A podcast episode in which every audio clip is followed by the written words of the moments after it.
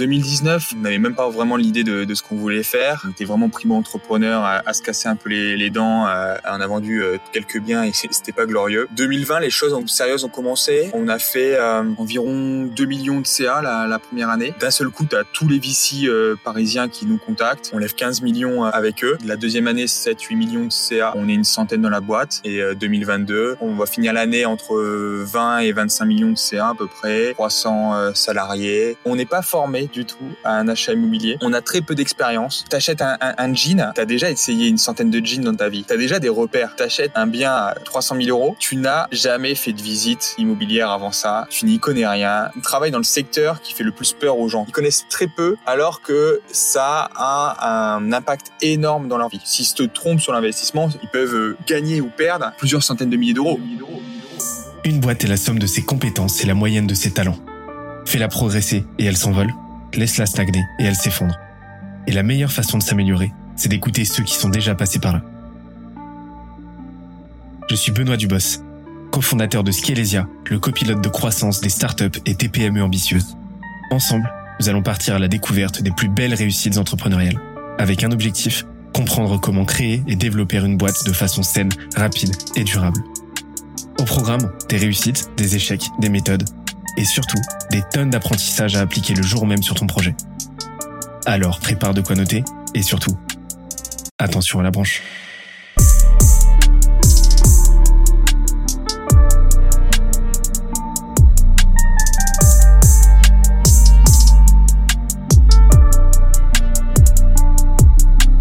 Let's go. Faut que je vous raconte un truc. Il y a environ deux mois, je suis en train de scroller LinkedIn, un petit peu comme d'habitude, parce que c'est mon métier. Non, je rigole.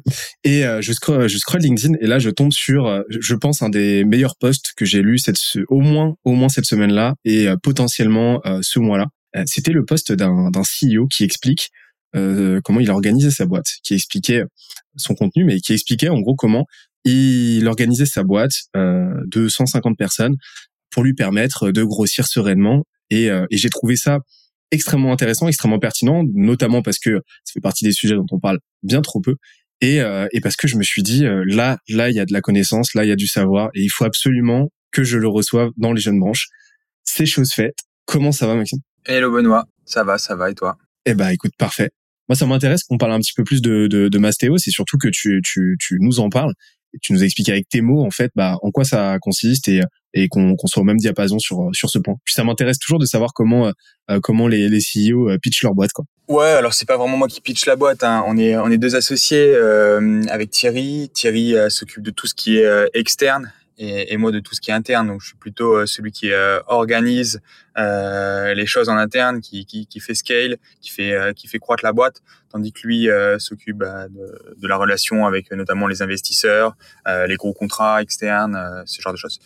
Globalement, Mastéos, c'est une startup qui a été créée en, en 2019, donc il y a trois ans, qui accompagne des particuliers avant tout, même si aujourd'hui on s'est c'est un peu diversifié, qui accompagne des particuliers dans leur investissement euh, immobilier locatif. Donc, euh, typiquement, acheter un T2, une colocation, un studio, dans l'objectif de le louer, pas d'y vivre.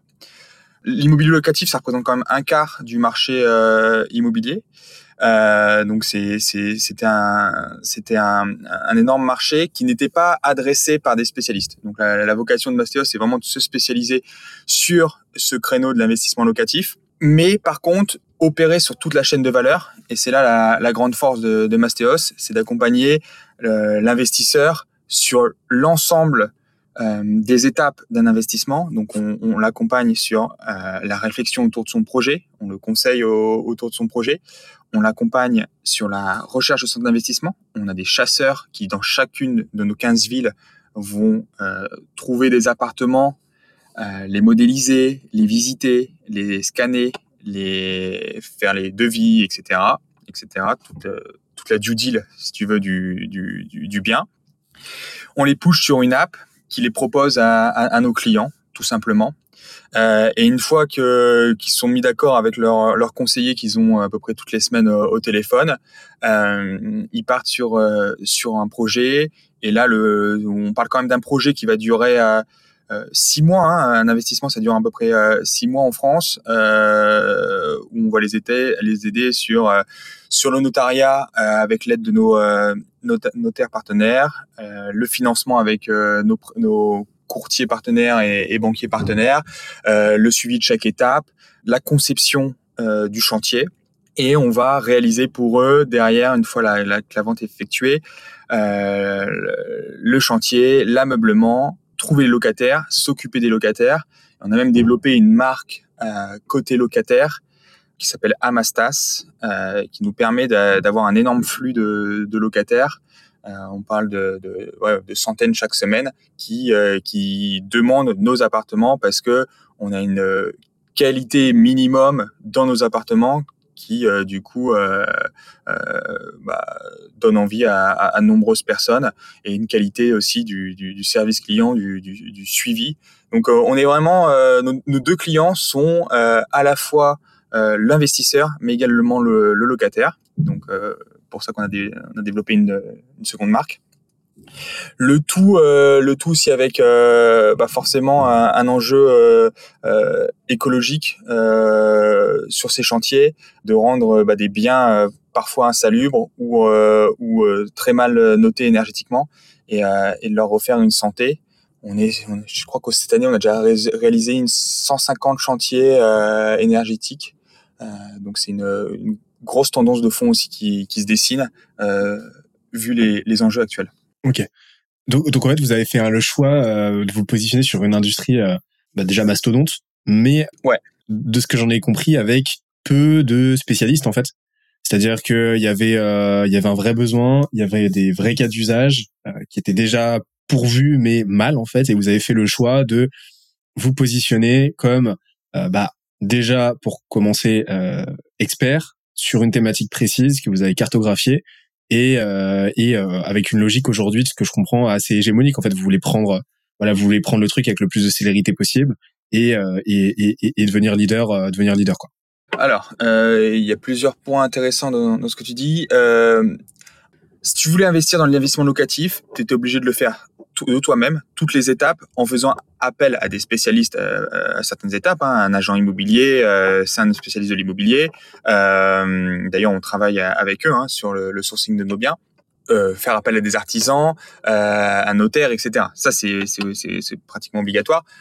La grande force, c'est d'unifier un tous ces métiers et de l'unifier sur une seule spécialisation qui est l'investissement locatif, qui est en fait complètement différent d'un investissement plaisir pour soi, euh, plus rationnel, euh, plus chiffré, plus scalable aussi parce que euh, tu vois, même si on a le choix pour la déco, en fait, on, a hacké un peu le truc en, proposant que quatre modèles de déco qui nous permettent de standardiser nos, nos appartes euh, face à bah, du résidentiel où les gens veulent veulent que ça corresponde à 100% à leurs à leurs critères. Et j'allais dire sur le marché, en effet, le, le, marché de l'immobilier, c'est à, peu près un million de transactions par, euh, par an euh, chaque année en France. Et il y en a 250 000 euh, euh, dans le locatif. Et euh, sur l'ensemble de la chaîne de valeur, ça représente à peu près un marché à 10 milliards. Et on s'est dit, bah, autant attaquer un gros marché pour, pour aller gagner bah, potentiellement faire quelque chose de, de, de big, quoi tout simplement. Et alors ça, c'est une vraie question que je me pose. C'est euh, justement sur des marchés mastodontes comme ça. Comment vous l'avez chiffré ce marché? Bah, le nombre d'investissements par an euh, fois le, le, le budget euh, moyen euh, des, des, biens, le, le, prix, les travaux moyens, euh, le loyer moyen, euh, et on a appliqué nos fees là-dessus. Et c'est un marché où tu, tu t'espères jamais prendre 100% en fait. Euh, t'espères prendre 10% euh, et faire, euh, ce qui serait énorme, hein, mais euh, et faire un milliard de CA euh, par, par, an en, en, en, rien qu'en France. Mais euh, voilà comment tu comment tu le prices, hein, tout simplement. Ok. Et, et vous aviez accès à un certain nombre d'informations, etc. Enfin, comment vous les, vous les avez chopées C'est une vraie curiosité perso. C'est pas, pas un exercice auquel je m'adonne, je m'adonne régulièrement, tu vois. Donc ça, ça, ça m'intéresse de savoir comment tu as fait pour sourcer, pour, pour aller à la pêche à la data. Ouais, c'est assez public, hein. Ouais, toute la data autour de l'immobilier. Euh, euh, maintenant, tu as, pas mal, as pas mal d'open data euh, là-dessus. Euh, euh, tu peux avoir le, tu peux avoir toutes les transactions immobilières en live en France chaque année, leur prix, le prix précédent des, des biens, etc.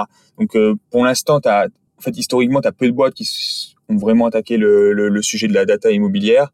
Euh, beaucoup de petites actions. Tu as, Meilleurs Agents qui est un peu une des premières grosses startups françaises euh, à avoir euh, euh, vraiment initié le truc dans la dans le dans l'immobilier et qui a eu un, un, un grand succès. Ok. Et moi, j'avais une grosse théorie. En fait, j'avais une théorie quand je me suis lancé. C'est j'avais bossé deux ans en startup, euh, mon associé pas du tout. Euh, je me suis dit autant s'attaquer à un énorme marché, au moins s'il y a un compétiteur qui est meilleur que nous, euh, il y aura quand même de la place pour nous.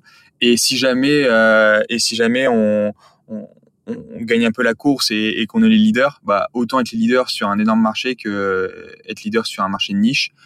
T'embarques plus facilement les, les équipes, t'embarques plus facilement les. Euh, enfin, je pense que tout est positif, en tout cas quand tu veux construire quelque chose de, grand, bah, de t'attaquer forcément à un gros marché. Tu peux pas monter euh, une énorme boîte euh, sur un marché de, niche, c'est de base euh, impossible. Justement, tu vois, est-ce que est-ce qu'aujourd'hui avec Mastéos, vous êtes, ce que tu m'as dit, pourquoi je dis ça, c'est parce que la dernière fois on discutait, on était en train de préparer l'épisode du podcast, de, de préparer l'enregistrement, etc. Et tu m'as dit que vous faisiez du, voilà, que tu avais du matériel pour enregistrer que tu es en train d'utiliser là et que euh, parce que vous produisiez du contenu, etc. De ce que j'en ai compris. Est-ce que ça c'est euh, une des composantes d'une euh, d'une ambition entre guillemets d'éducation du marché à des fins d'élargissement de, de, de, ces parts-là et d'élargissement de ce marché-là pour augmenter derrière votre votre votre cut? Ouais. Alors deux points là-dessus. un, je pense que les en 2000, dans les années 2010, les, les boîtes, elles étaient valorisées sur leur techno. Et euh, depuis euh, quelques années, euh, les boîtes sont valorisées par rapport à leur brand, puisque finalement une techno, euh, ça vaut pas grand-chose. Euh, c'est de l'efficacité, ok, mais c'est tellement facilement réplicable maintenant. Euh, ça prend même plus autant de temps. C'est, tu peux, enfin, t'as des super outils, t'as, as, as le no-code, t'as plein de choses pour pour pour faire de la techno à une vitesse folle. Donc c'est plus tellement ce qui, ce qui est le cœur de, la valeur d'une d'une entreprise. Euh, pour moi, c'est c'est sa marque. Et donc j'avais euh, j'avais envie de, de construire une marque très très forte. Je me souviens que le, le, le premier pitch deck, euh, on avait mis euh, on avait mis comme titre un peu pour se moquer aussi euh, des c'était la mode tout le monde était le, le Tinder du machin le, le, truc on était le, le Danone du locatif euh, parce que tout le monde connaît euh, la marque Danone quand, quand ils achètent des yaourts et on voulait vraiment être en fait la notre pitch, c'était vraiment devenir la plus grosse marque du locatif, celle qui, a, celle qui a, inspire le, le, plus confiance. Et donc, c'est ce qui drive euh, notre vision depuis le début. Et donc, pour ça, il faut que, il faut que tu fasses du contenu propre, que euh, bah, voilà, t'es, tu soignes le design, tu, euh, tu soignes les messages, tu soignes la, la, la, la qualité bah, des conversations que tu as avec tes clients, que tu euh, soignes ton recrutement, la formation de tes équipes tout, tout ce qui va euh, faire que tu es, euh, une marque euh, au-dessus des autres.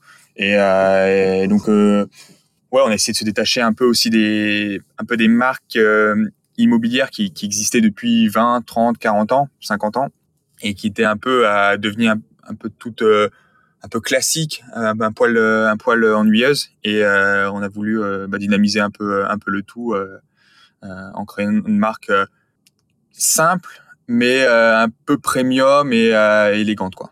Tout ce que tu as envie d'avoir quand tu achètes un, un appart, en fait super avant-propos parce qu'on va en reparler euh, de, de, votre marketing, donc notamment euh, du, branding. J'ai aussi cerné un, une petite, euh, un petit chantier sur une, une création de catégorie. On, on va en reparler parce que je, ça m'intéresse d'avoir ton, ton son de cloche.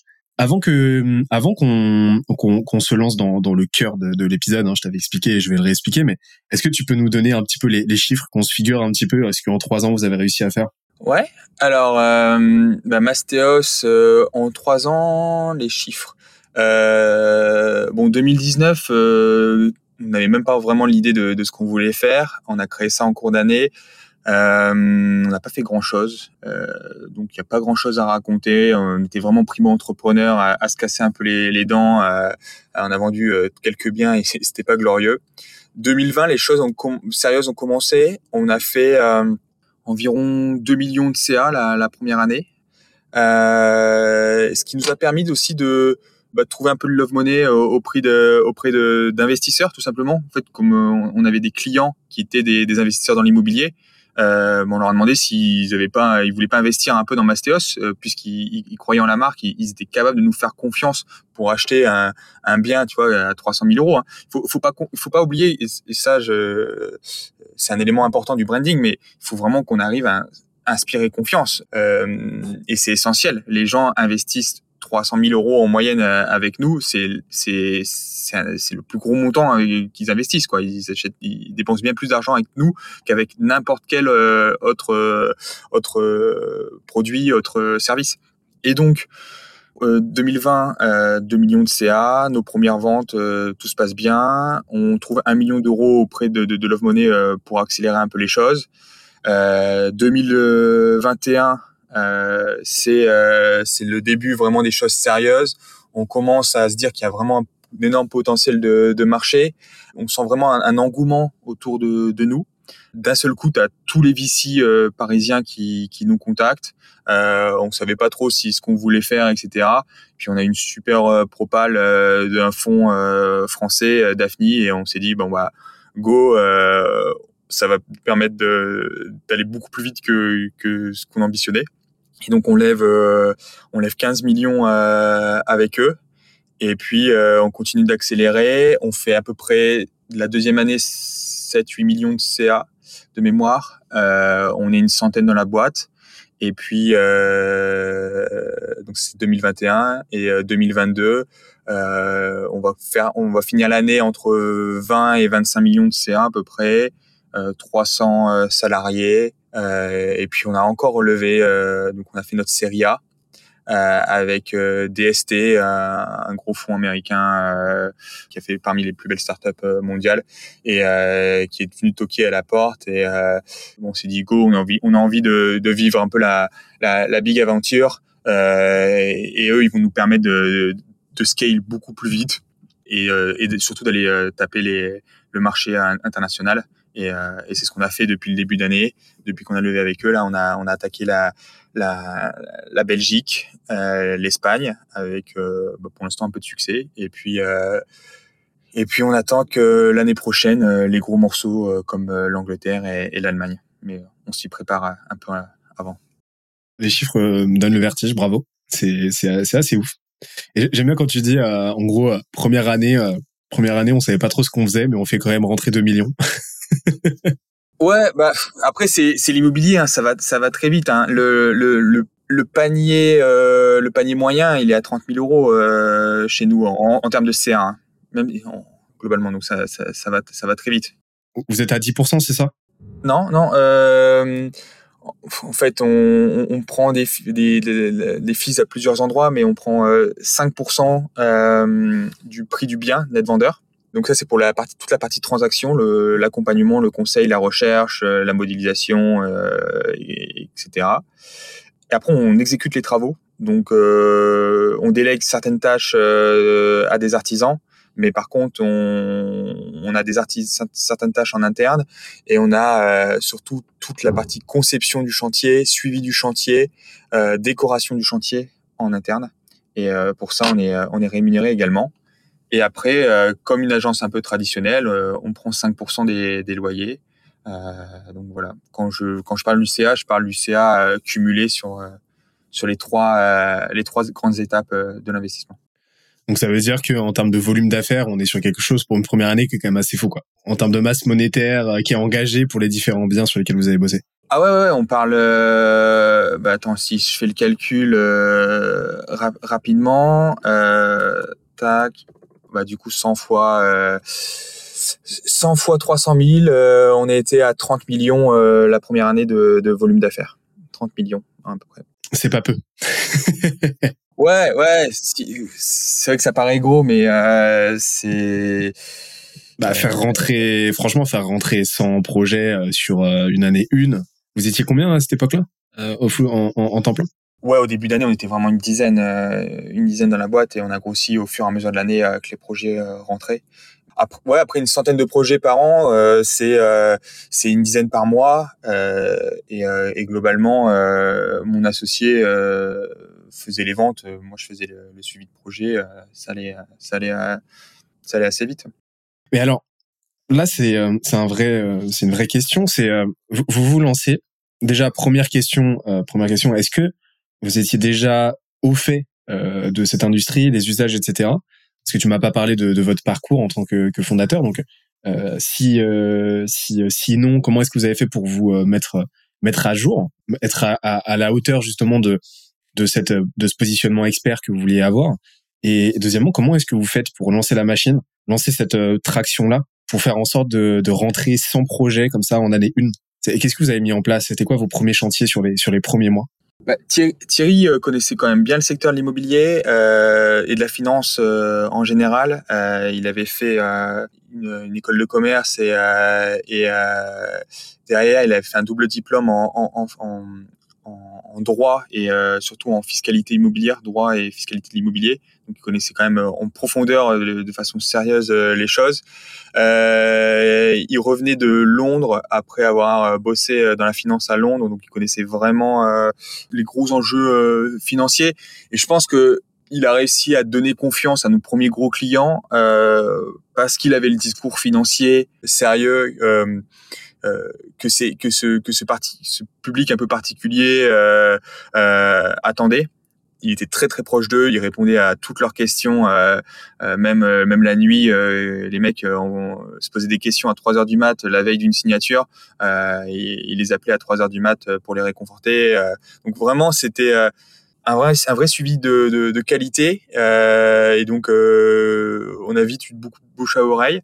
Moi pendant ce temps-là j'étais, moi je, suis ingénieur de, de formation, mais je m'intéressais beaucoup au growth, à l'automatisation, etc.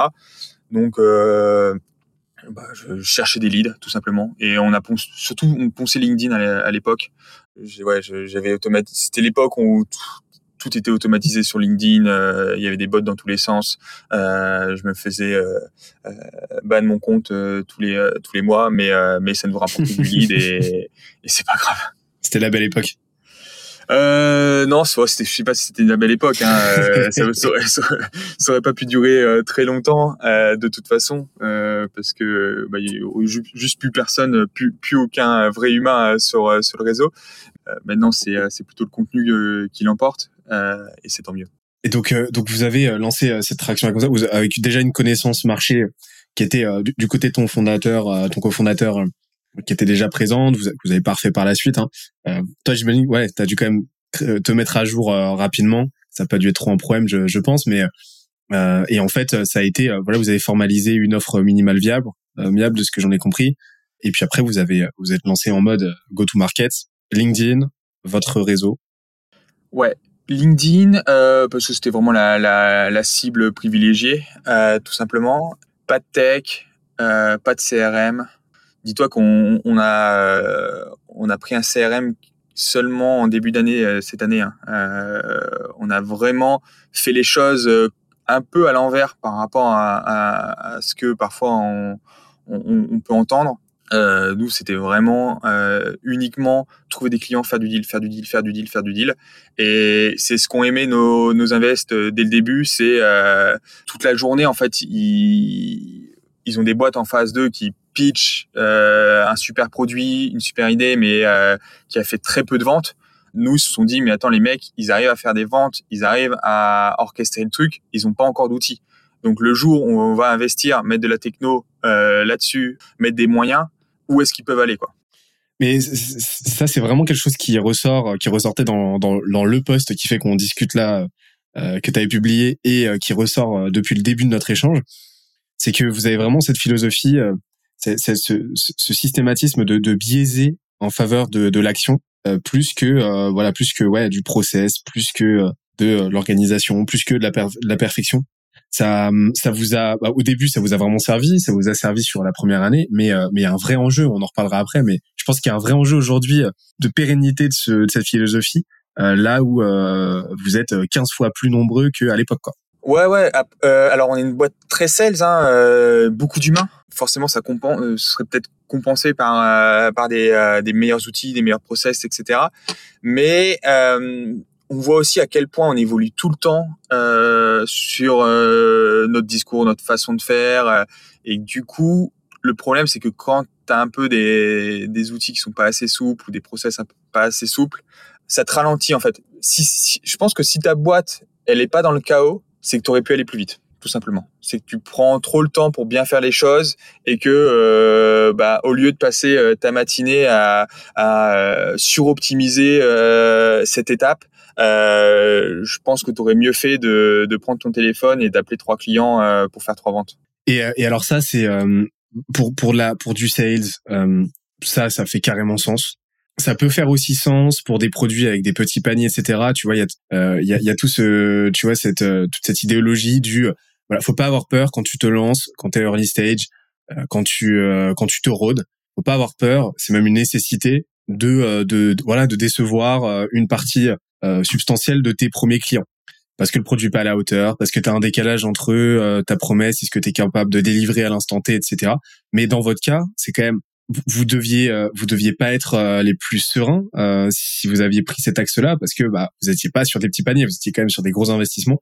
Donc il y a quand même un, une, un enjeu de un, un, enjeu de d'exactitude et fallait pas se louper. Comment vous avez réussi à faire coïncider voilà cet enjeu de, de vitesse cet enjeu euh, très corrélé à un indicateur de chaos et en même temps bah, la nécessité quand même de, de, de faire les choses bien pour vos clients? Euh, bah, Bonne question. Euh, bon, déjà, on était un peu les, seuls à, enfin, on était un des seuls à, proposer ce, ce, cet, accompagnement euh, all-in en fait.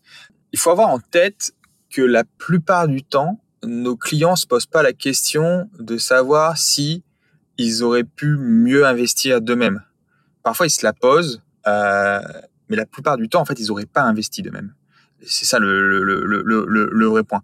On a été un énorme euh, catalyseur pour beaucoup de monde pour passer à l'action, investir, parce que ils n'avaient pas le temps de le faire, ils n'avaient pas les connaissances pour le faire, ils n'avaient pas l'envie de le faire. Et ces gens, ce qu'il faut, enfin, la plupart des gens, ont, sur trois ans, ils ont pris euh, 5 à 10% de valeur euh, de leurs biens euh, grâce à l'inflation, plus les loyers. Ils sont très contents. Même si ça a été parfois un poil chaotique sur certains process, ils ont placé de l'argent euh, de la banque, donc qui leur appartenait même pas, euh, à, à, 10% de, de, rentabilité. La rentabilité étant le rendement des loyers plus la prise de valeur. Euh, donc ils sont très euh, très satisfaits. Et même quand il y avait des galères que c'était un peu le chaos, dans tous les cas, on a toujours été euh, hyper responsable en fait avec nos clients dans le sens où quand il y avait une merde, on les laissait jamais, jamais tomber. Euh, on se déplaçait sur place s'il fallait le, week-end. Euh, on trouvait des solutions. On les, on leur donnait des, on les appelait toutes les semaines et et donc quand ton produit n'est pas parfait, mais que les clients sentent que tu, tu mouilles le maillot euh, pour trouver des solutions, ils t'en veulent pas quoi. Ils sont très contents. On avait, euh, enfin, on a reçu des, des, des messages lunaires ou euh, un pavé, des mails par des, des, énormes pavés où les mecs remontaient tous les problèmes, euh, qu'ils étaient mécontents, qu'ils voulaient euh, vraiment mécontents de de, de, de, de, certaines choses. Et en même temps, euh, le message finissait par au fait j'ai vu que vous leviez des fonds est-ce que c'est possible d'y participer?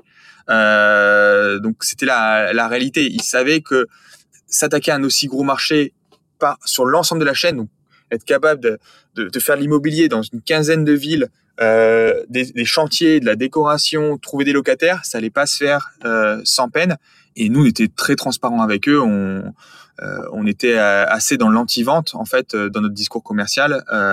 il y aura des emmerdes, on va essayer de les réduire au maximum, mais il faut s'y préparer. Et si vous êtes vous êtes trop stressé, n'y allez tout simplement pas et, et, et c'est pas grave. De toute façon, les premières années, on était plus limité par notre capacité à sourcer les investissements et à faire l'opérationnel, si tu veux, parce qu'on avait manqué de moyens, tout simplement aussi, enfin que ce soit des moyens financiers, humains ou, autres, hein, euh, pour euh, pour réaliser euh, bah, tous les projets, plutôt qu'un manque de clients. Donc en fait, on était vraiment dans, on prend les clients qu'on sent le plus sereins, ceux qui ont un peu de l'épaisseur financière. On avait des clients qui, qui, qui pour eux, c'était pas la, le premier client, c'était pas l'investissement de leur vie, un, un, appart, un appart. donc non, ça s'est ça s'est ça s'est relativement bien passé au, au, final, voilà. Même s'il y a eu quelques petits ratés, hein. ça fait partie du, du risque. Et les petits ratés, on, depuis, on les a euh, compensés et on a trouvé des solutions euh, avec eux. Et, et, mais c'est un, un, tout petit pourcentage euh, du volume. Mais ça, en fait, on recoupe ce que tu disais tout à l'heure. Hein, c'est le fait que vous êtes une boîte très sales, mais sales, c'est pas uniquement vendre, c'est bah, c'est toute la relation humaine parce que une, voilà la, le suivi tout, la, la, bonne vente je le dis tout le temps mais je vais le répéter euh, tout le temps dans chaque épisode dans la saison 2 hein, parce que j'ai répété dans tous les épisodes de la saison 1 euh, la, la, bonne vente elle est pas transactionnelle elle est pas relationnelle euh, non elle est elle est pas transactionnelle elle est relationnelle donc c'est à quel point tu vas réussir à créer une relation de confiance à la faire perdurer et en fait vous vous avez misé sur la transparence voire même sur l'anti-vente de votre côté pour faire en sorte que euh, bah, de, voilà, de, de, de, de, ne bosser qu'avec le, le en fait de ces clients qui euh, qui avancent autant pour la proposition de valeur que vous leur faites que euh, l'aventure et le fait d'avancer avec vous. Et c'est là que vous vous retrouvez avec des clients qui euh, vous donnent des feedbacks parfois acerbes, parfois assez durs, parce que la frustration est palpable de leur côté, mais en même temps, bah, ils sont tellement embarqués dans votre projet qu'ils ont envie d'avancer avec vous, de devenir investisseurs, etc. Et, et, et, la confiance, en fait, est maintenue comme ça. Et, et en fait, je pense que tu vois, il y, y a, beaucoup de boîtes, il y a beaucoup d'entrepreneurs qui qui s'interdisent ça, qui s'interdisent cette faillibilité parce que euh, tu as ce droit à l'erreur parce qu'il y a une quête à mon sens euh, assez erronée, assez dommageable de la, la perfection quoi. Tu sais ce, ce, ce, besoin de faire les choses parfaitement du premier coup et euh, on s'autorise pas en fait euh, des erreurs qui sont absolument pourtant nécessaires. Ouais, ouais, ouais. Bah, c'est c'est que l'erreur qui te qui te fait apprendre. Euh, on note on note chacune des erreurs. On a des process pour pour réparer ces erreurs. Claire, clairement, si on avait voulu bien faire les choses, on n'aurait pas pu euh, du tout prendre le marché. Enfin, je dis pas qu'on a mal fait les choses, hein, mais en tout cas, si on avait attendu de les faire à la perfection, si on avait attendu euh, euh, typiquement un, top produit, on n'a toujours pas l'app de nos rêves. Donc en fait, Mastéos serait toujours pas lancé. Oui, je pense que après c'est vraiment, il n'y a pas de, de, de, vérité générale hein, dans la parce que ça dépend vraiment de ton secteur, ça dépend vraiment de, de, ce que tu veux en faire, euh, de tes moyens, etc., euh, de ton désir aussi, de, bah, à quel point tu veux euh, ton ambition, etc. Mais globalement, euh, dans un secteur comme le nôtre, il fallait, il faut aller vite, il faut faire des ventes, euh, il faut l'immobilier, c'est chaque investissement, il se passe un, un nouveau cas de figure qu'on n'aurait pas pu anticiper de toute façon. Donc, euh, donc on, on, cherche à les résoudre au mieux. Et seulement maintenant, on commence à avoir vraiment du volume pour euh, pour traiter les choses euh, avec un peu plus d'anticipation et de data euh, et de et des process solides euh, devant chaque chaque problème. Et on a, on a encore des faibles volumes pour moi pour vraiment commencer à, à, à, vraiment processer chaque micro détail. Ce sera plus dans deux trois ans quand, quand on se fera plus de 1000 ventes par par mois. Et je change un petit peu de sujet là, mais euh, ça m'intéresse de savoir, vu que tu as un CEO qui est, voilà, qui, a, des, qui, a des, qui, a un rôle qui est très transverse, parce que tu, tu gères tout le scale en interne. Tu dirais que c'est quoi, toi, ta, ta compétence clé? Genre vraiment la, compétence que tu as qui te démarque le plus et qui apporte le plus de valeur à la boîte? L'ambition. L'ambition. À chaque fois qu'on qu'on vient me voir avec un projet, euh, des objectifs, euh, je remonte tout ça chaque fois. En début d'année, euh, je me souviens l'année dernière, on, on, traçait la courbe de, croissance. Tant qu'on n'était pas à 10% de, croissance mensuelle, ce qui, va très vite, hein. 3% de croissance, 10% de croissance mensuelle, ça paraît des fois pas forcément énorme, euh, parce qu'on préférait le voir comme ça, 10% de croissance mensuelle. Tu dis, bon, bah, on doit juste faire, on a fait 10 ventes le, mois dernier, il s'agit d'en faire euh, 11, quoi. C ça n'a pas l'air si dingue que ça, 10% de croissance mensuelle. Pourtant, sur une, année euh, en composé, tu es, pratiquement sur du, sur du euh, entre du x3 et du x4. Donc ça va, en fait, c'est très explosif. Et donc, euh, bah, j'étais là pour m'assurer que chaque mois, on faisait ces 10% de croissance coûte que coûte, tout ce qui ne partageait pas cette ambition, qui était euh, des projets un peu trop long-termistes, euh, du nice to have, euh, ou, euh, ou un plan euh, qui était en dessous de cet objectif, bah, je le remontais tout simplement. Et donc ça, je pense, c'est la principale qualité, qui est un peu dur parfois avec les équipes, parce que du coup, on a souvent l'impression que je suis jamais satisfait, parce que j'aurais toujours voulu qu'on fasse plus fort, mieux, etc mais euh, mais les équipes l'ont l'ont compris depuis et et, et, savent que euh, c'est ce qui fait aussi la, la force de Mastéos qu'on bah, d'avoir une ambition euh, démesurée quoi. Dans nos premiers euh, dans nos premiers decks euh, on, alors qu'on qu'on n'avait jamais entrepris autre on, enfin, en gros on a, on a dit qu'on allait prendre 10% du marché européen du coup sur un marché à 70 milliards faire 7 milliards de CA annuels d'ici 10 ans, quoi. Ça, ça paraît euh, complètement délirant, mais enfin, moi, j'ai ma courbe de tracé et, pour l'instant, on s'y tient et, et, et, je vais tout faire pour qu'on la suive euh, et, on sera, on sera assez, euh, assez 7 milliards dans les temps. Donc, dans, dans 10 ans, c'est là qu'on voit la puissance des exponentielles, quoi. Juste en se contentant de faire plus 10% tous les mois. c'est assez fou. Ouais, ouais, ouais, c'est, c'est ça. Mais souvent, ça, ça c'est un, un vrai, tu vois, c'est un, je sais pas si c'est de l'ordre du biais cognitif ou quoi, mais tu sais, c'est l'incapacité à réfléchir en exponentiel. Enfin, le, cerveau humain a beaucoup, beaucoup de mal à ça. Mais par contre, si effectivement tu découpes ça en petits incréments et tu réfléchis en mensualité ou quoi, ben en fait, tu te rends compte que ouais, euh, les, les, petits pas comme ça, les, les, petits, les petites avancées, les petits incréments, bah ça peut créer euh, d'énormes effets cumulés.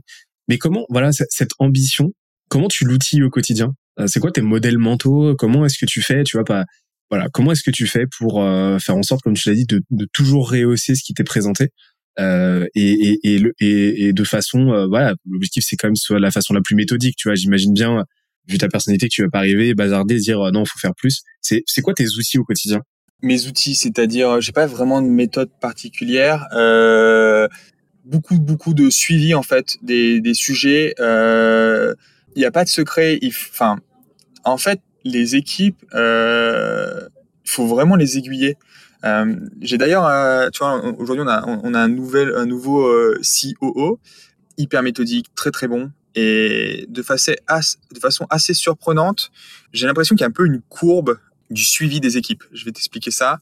Euh, une courbe un peu, un peu comme une gaussienne, si tu veux, euh, où quand tu as un profil très junior, tu as tendance à le suivre énormément sur euh, presque ce qu'il fait au quotidien, etc. Passer quelques années d'expérience, tu vas pratiquement pas suivre. Euh, les, euh, les, les, jeunes responsables, jeunes directeurs aiment pas du tout, aiment beaucoup avoir de la liberté. Et de façon assez surprenante, au bout d'un moment, les gens qui sont très très bons font énormément de suivi pour que toutes leurs équipes aillent au quotidien dans la bonne direction, avec les bons KPI, avec la bonne méthode, et forment énormément leurs équipes à suivre ces méthodes, suivre ces objectifs, euh, suivre ces façons de faire. Et c'est hyper contractuitif, euh, mais hyper efficace. Et les gens qui, en fait, les, les top directeurs, parce qu'on a, eu la chance d'en recruter euh, vraiment quelques-uns euh, des top top profils dans la boîte, enfin bien meilleurs que, que, Thierry et moi, en fait, acceptent, acceptent de, de répondre à des exigences hyper précise, à du suivi quotidien, parce qu'ils comprennent que c'est ce qu'il y a de plus efficace et qu'ils vont, que eux-mêmes vont énormément apprendre en mettant ces méthodes en place grâce à leur euh, manager, mais aussi euh, avec leurs équipes. Et donc, euh, euh, par ce suivi méticuleux, ils arrivent à, à, ouais, à créer énormément de valeur en très très peu de temps. Ok. Mais euh, là, là, ça me, ça m'en dit un peu plus sur ce que tu vois sur sur sur ton rôle. C'est-à-dire que toi, ton rôle, l'objectif, c'est de t'assurer que tout le monde est tout le monde est ce qui lui ce qu'il lui faut pour performer au maximum. C'est d'apporter de la perspective. C'est c'est euh, faire en sorte que tout le monde sache exactement dans quelle direction euh, il va, euh, suivre qu'il va à, à la bonne vitesse, dans la bonne direction la bonne vitesse c'est aussi important que la bonne la, la, la, direction. Euh, donc vraiment c'est enfin c'est un peu un rôle de, de guide, tu vois. Et deuxième point, euh, l'aider à anticiper tous les problèmes qu'il va rencontrer sur son parcours. Euh, donc euh, anticiper euh, le recrutement, anticiper les prochains gros problèmes et, et je les accompagne pour qu'ils sortent un peu la tête de l'eau et, et qu'ils puissent voir ces obstacles en fait arriver. Et d'année en année, là sur les trois années, tes, tes journées ont évolué comment? La première année c'était la plus dure déjà j'ai l'impression d'avoir énormément progressé en trois ans. Enfin c'est c'est vraiment euh, enfin il n'y a pas de meilleure école que que, que d'entreprendre euh, pour euh, très vite apprendre. Il y a trois ans euh, j'étais pas du tout organisé, j'allais pas du tout aussi loin dans mes réflexions. Euh, j'étais pas capable de suivre un projet sur du long terme et autres. Très dur de se motiver aussi. La première année c'est le je pense c'est le plus dur en termes de motivation parce que tu es vraiment en train de te lancer sur un projet. Euh, moi, j'étais au RSA, euh, j'avais même pas de chômage, donc euh, j'avais pas, enfin Thierry aussi, on n'avait pas une thune. Et on travaillait, on devait se motiver, se lever tous les matins pour lancer un projet qui avait sûrement peu de chances de se réaliser. On n'était pas payé pour ça. Euh, on savait pas si on allait retrouver le moindre euro un jour. Il y avait des galères tous les jours avec nos clients. On s'est pas payé quand même les, deux premières années. Et c'était hyper euh, hyper vraiment vraiment vraiment hyper dur de se réveiller chaque matin et de de d'enchaîner de, nouvelles journées c'est beaucoup plus simple une fois que le paquebot est lancé une fois que tu as levé des fonds une fois que qu'il y a plein de gens pour t'aider te motiver. Enfin là euh, tous les matins j'adore venir au bureau euh, il y a une super ambiance il y a tous les enfin au bureau à Paris parce qu'on est une boîte hyper euh, éclaté. On est euh, la majorité, enfin une bonne partie qui sont à Paris, mais la plupart des gens sont dans les villes où on investit en fait tout simplement euh, et à l'étranger. Et, et, donc la centaine de personnes qui est à Paris tous les matins me donne une motivation de dingue. je sais ce que j'ai à faire. j'ai un agenda organisé sur le trimestre et j'ai mes one one le matin, j'ai mes travails de fond en fin de matinée, l'après-midi j'ai les quelques réunions importantes euh, et puis euh, en fin d'après-midi euh, j'ai euh, j'ai les grosses prises de décision voilà. C'est hyper orchestré et j'ai plus qu'à plus qu'à dérouler en fait tout simplement.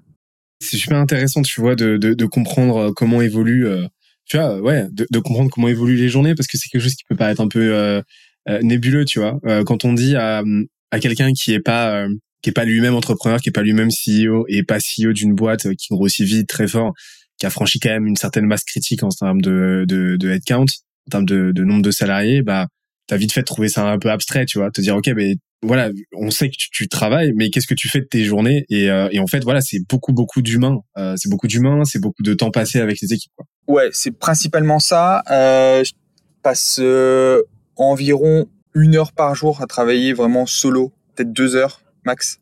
Euh, sur le sur vraiment euh, moi tout seul euh, devant l'ordi j'ai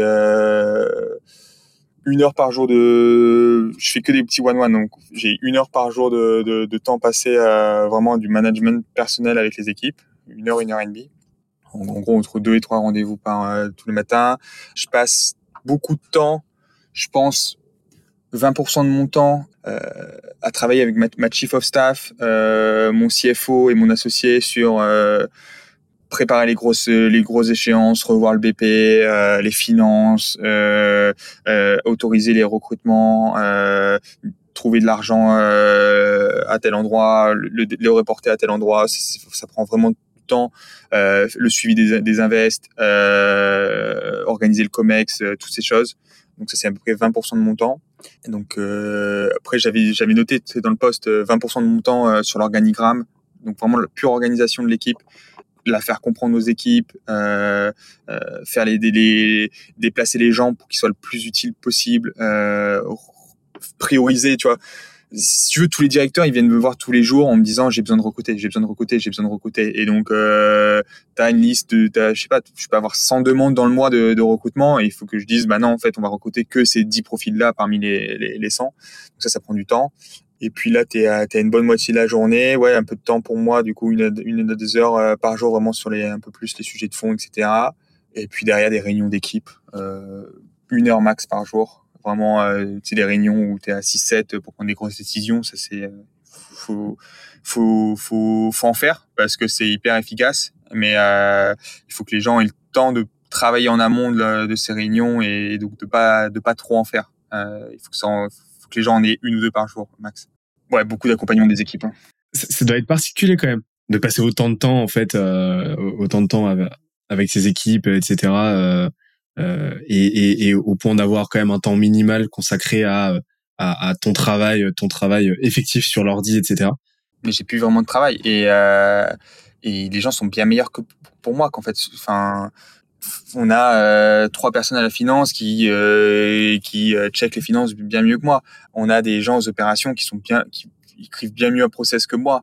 On a quoi? On a, à la tech euh, aujourd'hui ils sont 50. Euh, on a on a la chance d'avoir un super CTO. Je valide juste la roadmap une fois, enfin peut-être tous les 15 jours avec lui et les grosses avancées. Mais je délègue le, le, le maximum. Ça, c'est peut-être la deuxième caractéristique. Euh, tout à l'heure, quand tu me demandais un peu qu'est-ce qui te caractérise, je cherche à déléguer le plus possible. Si tu veux scale, il faut que tu saches faire scale ton temps aussi. T'es une des ressources, enfin, en tant qu'associé, t'es une des ressources principales de la boîte. Et beaucoup de boîtes, je pense, sont limitées tout simplement par la, la, la bande passante de leurs associés, en fait. Et donc, si tu as, euh, si tu délègues pas tout le temps, euh, n'importe quel petit sujet, euh, en fait, t'apprends pas euh, à, à, à, scale, quoi. Euh, t'apprends à, à, faire. Euh, et donc, euh, ouais, depuis le début, on, on délègue le, le, le, maximum de choses. Quand on touche pas, euh, on touche très, enfin jamais à l'admin, on touche pas aux outils, tout ça. C'est que des gens qui sont spécialistes, qui qui font bien plus vite que moi et, bien bien mieux. Je suis vraiment là pour accompagner les équipes. Et après, je me prends au moins je me prends une demi-journée par semaine pour euh, passer du temps en profondeur avec un métier de la boîte, euh, pour le comprendre, euh, pour, voilà aussi pour le motiver, pour éventuellement remonter aussi des améliorations qui pourraient être faites d'un point, de vue extérieur, et une demi-journée que je me réserve où je prends du recul je, je, prends un sujet et j'essaye de voir si en fait on pourrait pas faire les choses complètement autrement. Euh, donc j'ai mon, mon créneau prise de recul et, et qui est vraiment destiné à, à prendre que des notes euh, qui viennent par la tête. Et euh, souvent je fais ça, je fais ça en dehors des bureaux même. Ça c'est un truc qui je pense manque à la palette, euh, à, la, à, la, fiche de poste de beaucoup beaucoup de, de CEO. Tu vois. Euh, ce moment-là. La, la, laquelle? Euh, Passer du temps avec les équipes ou Non, prise de recul. Ouais, ouais, ouais. Bah c'est euh... après il y a plein d'idées qui, qui, qui sont foireuses, mais euh, en, en, en, direct, ce que pour l'instant j'ai pas délégué, j'ai encore en direct euh, le la strat, le marketing et le et les sales. J'ai délégué toutes les opérations, la finance, les people, euh, la tech, euh, l'expansion internationale.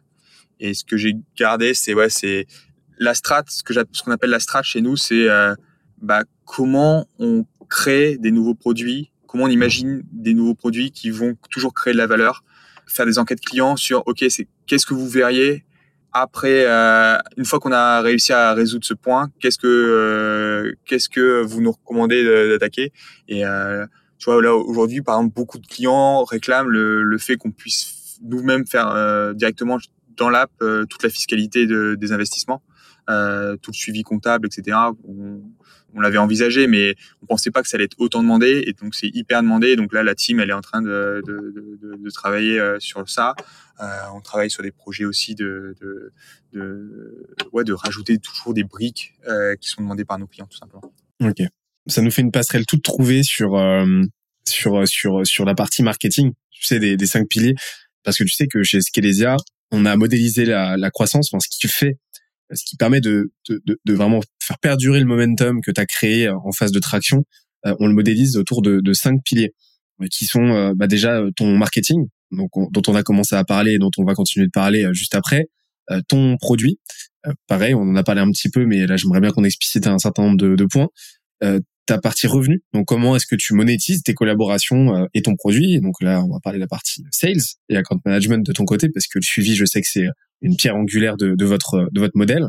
Ensuite, la partie growth, comment tu modélises, comment tu systématises ta croissance. Euh, et enfin, la partie système avec la partie euh, people, euh, la partie euh, donc recrutement, management, la partie vision, culture, et aussi, on va en parler, la partie process et organigramme parce que je sais que c'est c'est un petit peu ton ton ton voilà, c'est un des sujets qui qui t'occupe pas mal. moi, j'aimerais bien qu'on parle un petit peu de la partie market Parce que déjà, c'est un des seuls rôles qui te reste aujourd'hui, parce que tu t'es pas encore complètement cancel de, de ta boîte, de ce que j'ai compris euh, d'un point de vue opérationnel. Mais euh, j'ai vu pas mal, vraiment beaucoup de bribes euh, de, de, de, sujets que j'aimerais expliciter. Alors, tu vas me dire si j'ai bien compris ce que vous faites. si tu, si c'est pas, voilà, si, je suis quand même à côté de la plaque, dis-le moi, je me vexerai pas.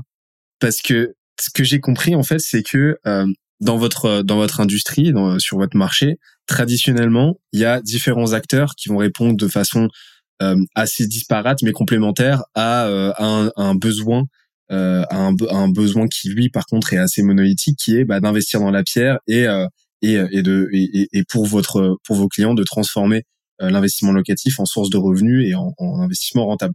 Donc il y a des d'un côté il y a des agents immobiliers qui vont chercher des biens, de l'autre côté, il y a voilà les les les les, les artisans, il y a des architectes, euh, des architectes, il y a différents métiers en fait. Et vous en fait, vous êtes venu dans une logique de création de catégories. Vous faites la synthèse un petit peu de tout ce beau monde et vous vous positionnez comme euh, un petit peu pas, pas l'entremetteur, mais comme un nouvel acteur en fait, comme une nouvelle façon de faire qui euh, qui, corrobore toutes ces énergies, qui corrobore toutes ces expertises et qui le transforme en en euh, en gros euh, immobilier locatif as a service quoi. Euh, est-ce que j'ai bien compris ou est-ce que je suis un petit peu à la ramasse? Ouais, c'est un, peu peut-être vu de façon compliquée pour un truc finalement qui, est assez simple. Euh, tu veux acheter un, appart dans le but de louer, tout simplement, euh, parce que tu sais que c'est hyper intéressant comme, type d'investissement. Enfin, historiquement, il faut, se rendre compte que c'est l'immobilier hein, qui est le, le, meilleur investissement, tout confondu. Il n'y a pas vraiment de débat en fait sur le sujet. Euh, en France en tout cas. Et donc, tu sais que euh, c'est dur, c'est fatigant. Vraiment, hein, faire un achat immobilier, je sais pas, t'as déjà acheté un, un bien? Je devrais, mais non, pas encore. ok.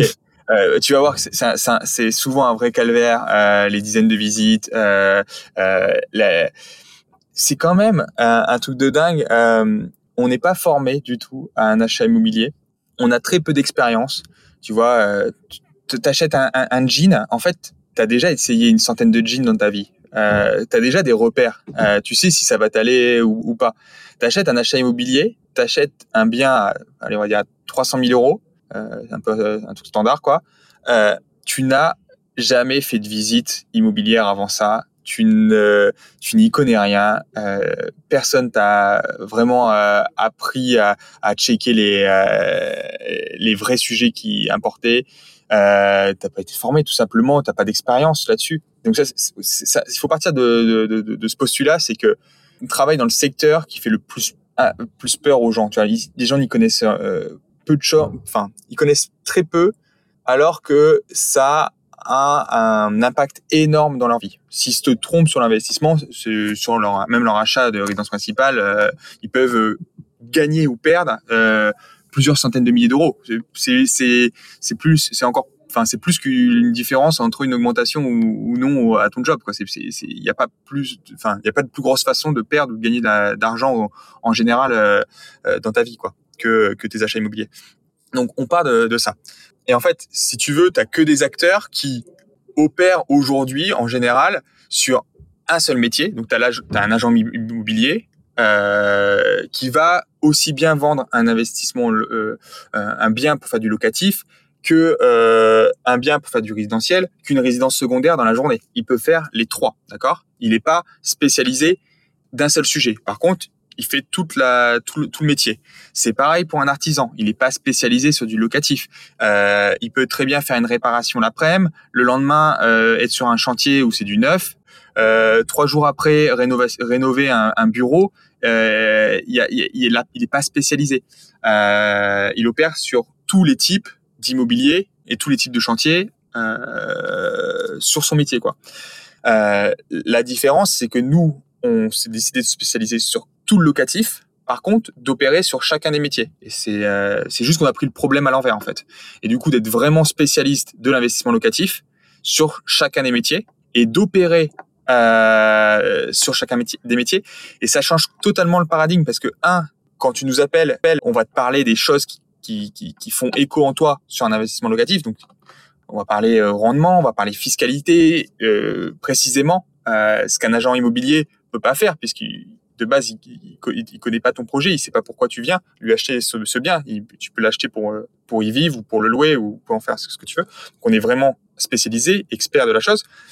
Et la deuxième grande dimension, c'est que comme on opère sur l'ensemble de la chaîne, la chaîne des métiers, on te laisse pas tomber à chaque étape. Un agent immobilier, quand il t'a vendu le bien, euh, si les travaux se passent mal, c'est pas vraiment son, problème. Et normal, il n'est pas payé pour ça.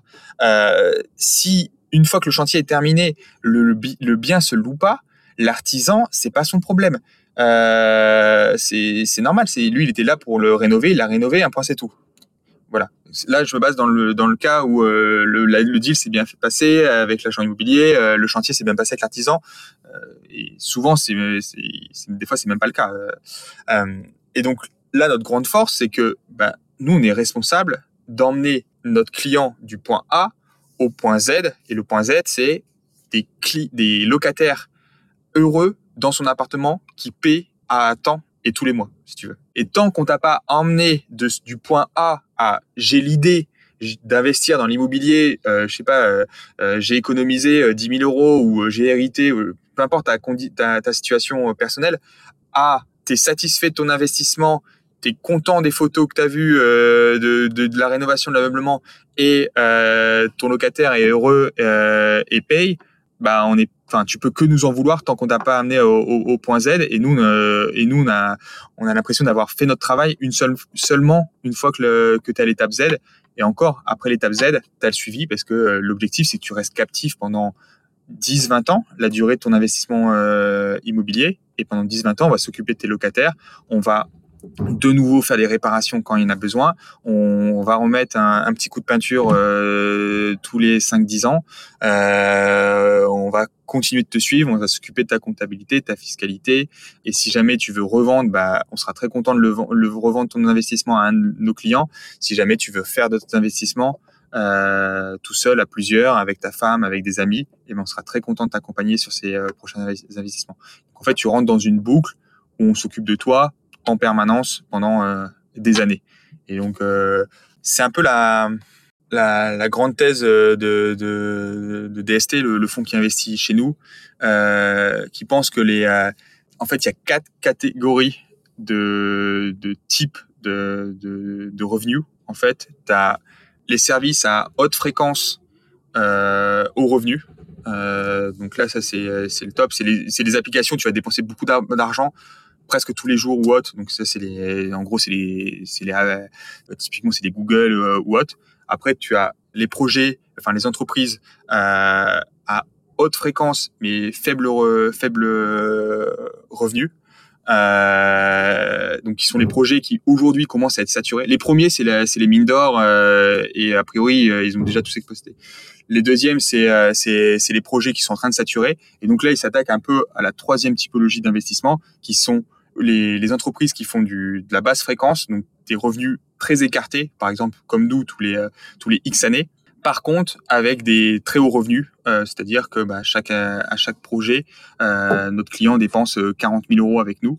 Euh, et donc nous, on se situe dans le haut panier de cette troisième catégorie de, de type d'investissement. Et les derniers, c'est euh, bah, basse fréquence, euh, petit revenu, bah, a priori qui, qui n'intéresse personne. Quoi. Sachant que vous avez euh, ajouté une brique aussi recurring euh, avec, euh, comme avec les loyers. Ouais. avec les loyers. Donc, euh, ce qui fait que non seulement vous avez ce, cette, cette rétention qui se fait sur la durée, ce repeat qui se fait sur la durée qui va être naturel, on, on, en reparlera après, mais en plus de ça, vous avez résidualisé ça, vous avez entériné ça dans votre business model avec voilà avec un fee que vous touchez que vous touchez tous les mois. Donc en plus ça vous permet d'avoir de rajouter une brique MRR à votre à votre à votre votre business model. Euh, ce qui est pas mal de, ce qui est pas mal du tout. Ouais, mais elle est faible, hein. elle est, elle est, elle est faible pour l'instant. Euh, ça représente vraiment un tout petit pourcentage euh, de nous, mais le but c'est de grossir. L'objectif principal de la, de la gestion, euh, c'est plutôt de, ouais, de, de garder le, le, client euh, en contact avec nous, et puis euh, bah, c'est un devoir aussi, tout simplement.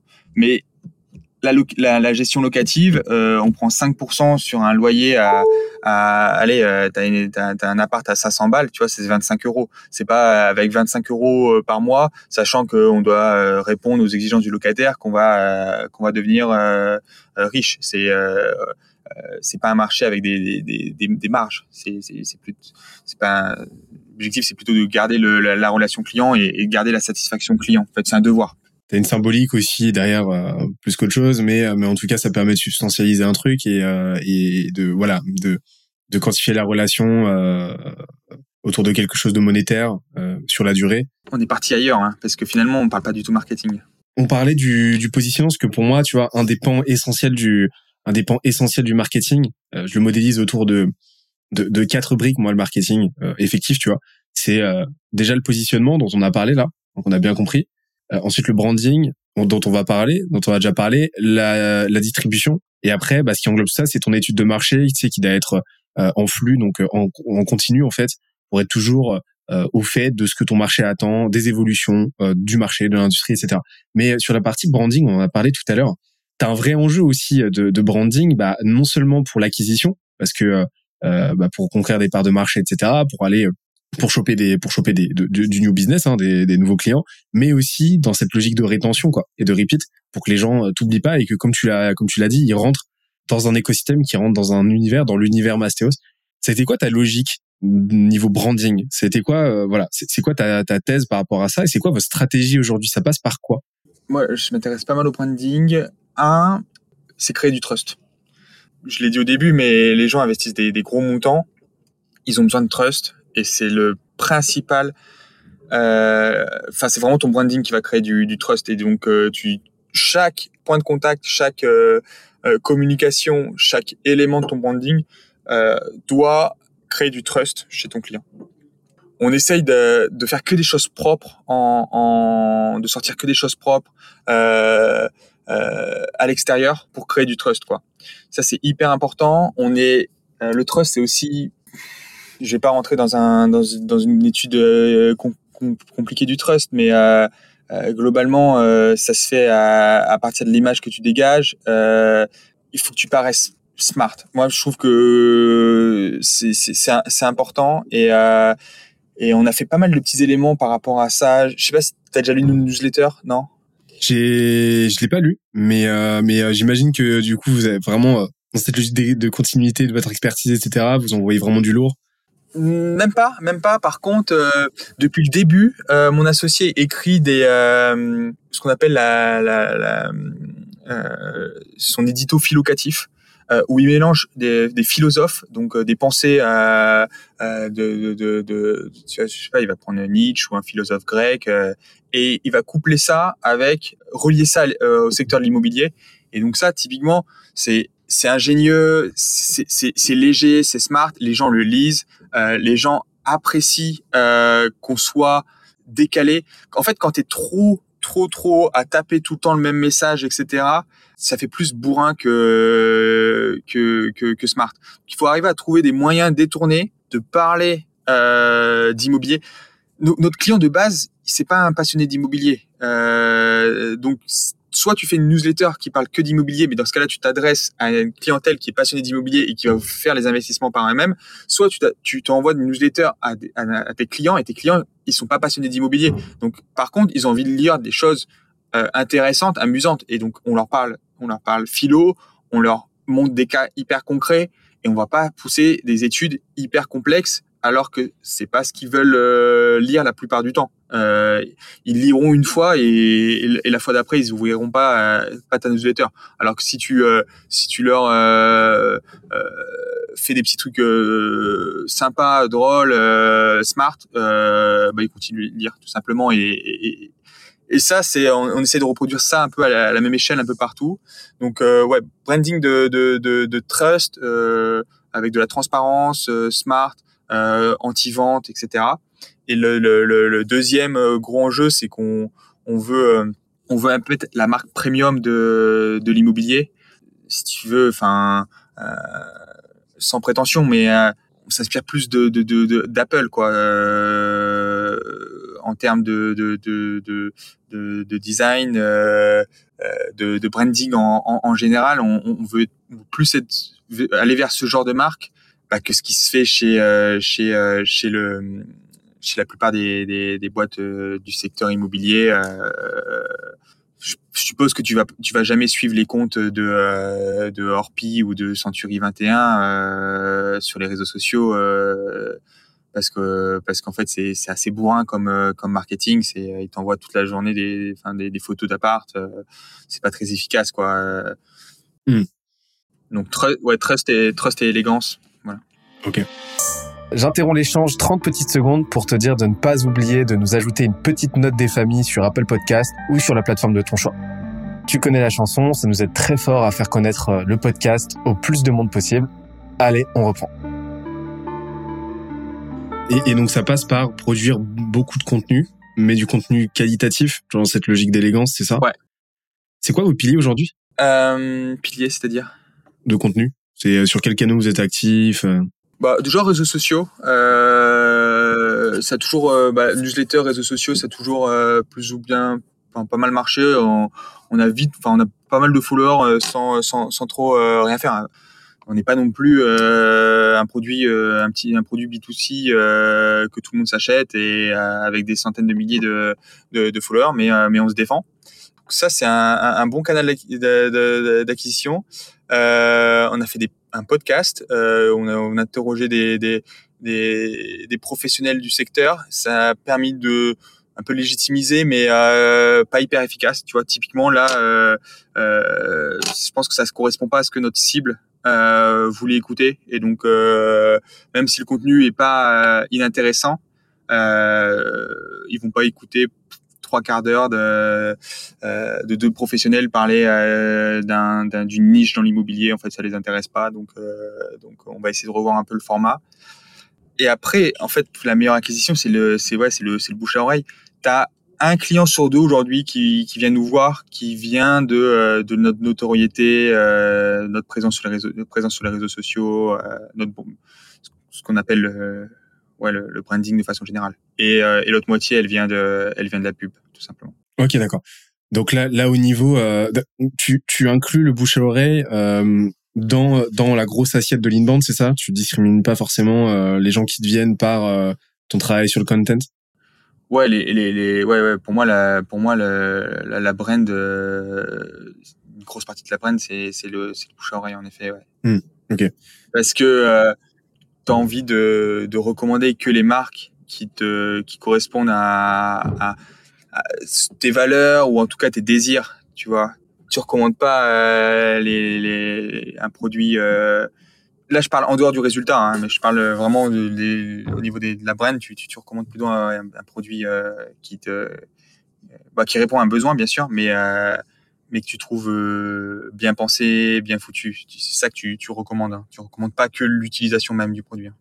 Et euh, au niveau de la distribution, votre mix par rapport à ça, c'est vraiment euh, le euh, votre contenu, votre travail sur le branding, sur le ouais sur le contenu, le bouche à oreille et aussi l'ads. Vous avez d'autres canaux ou pas?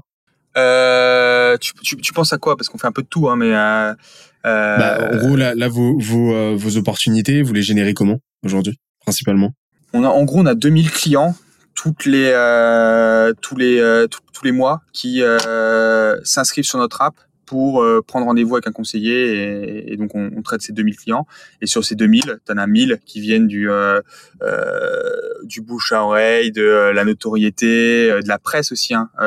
j'ai oublié mais presse on presse c'est souvent un levier complètement sous-estimé des entrepreneurs qui les fatigue un peu ils veulent ou alors ils veulent se mettre un peu en opposition parfois je, je comprends pas trop pourquoi mais en tout cas euh, chez nous c'est euh, enfin pour moi c'est les plus gros pics euh, de croissance qu'on ait toujours eu c'est toujours toujours euh, presse média. Il n'y a, pas de secret quand enfin quand on est passé on a passé on a eu on a réussi à avoir un reportage de, de je sais plus peut-être 20 minutes sur Capital un dimanche soir sur M6 ça te donne assez de leads pour pour vivre deux mois sans rien faire d'autre que que ça en fait. Tu il y a rien de plus fort que euh, que la, la, la, presse et, et, et les médias hein. en temps en, en, en temps passé sur une stratégie et en, en résultat euh, on a toujours eu là de, enfin, de loin nos meilleurs ratios euh, là-dessus. Donc ça c'est vrai que je, je l'englobe aussi dans la, toute la partie de notoriété pour moi.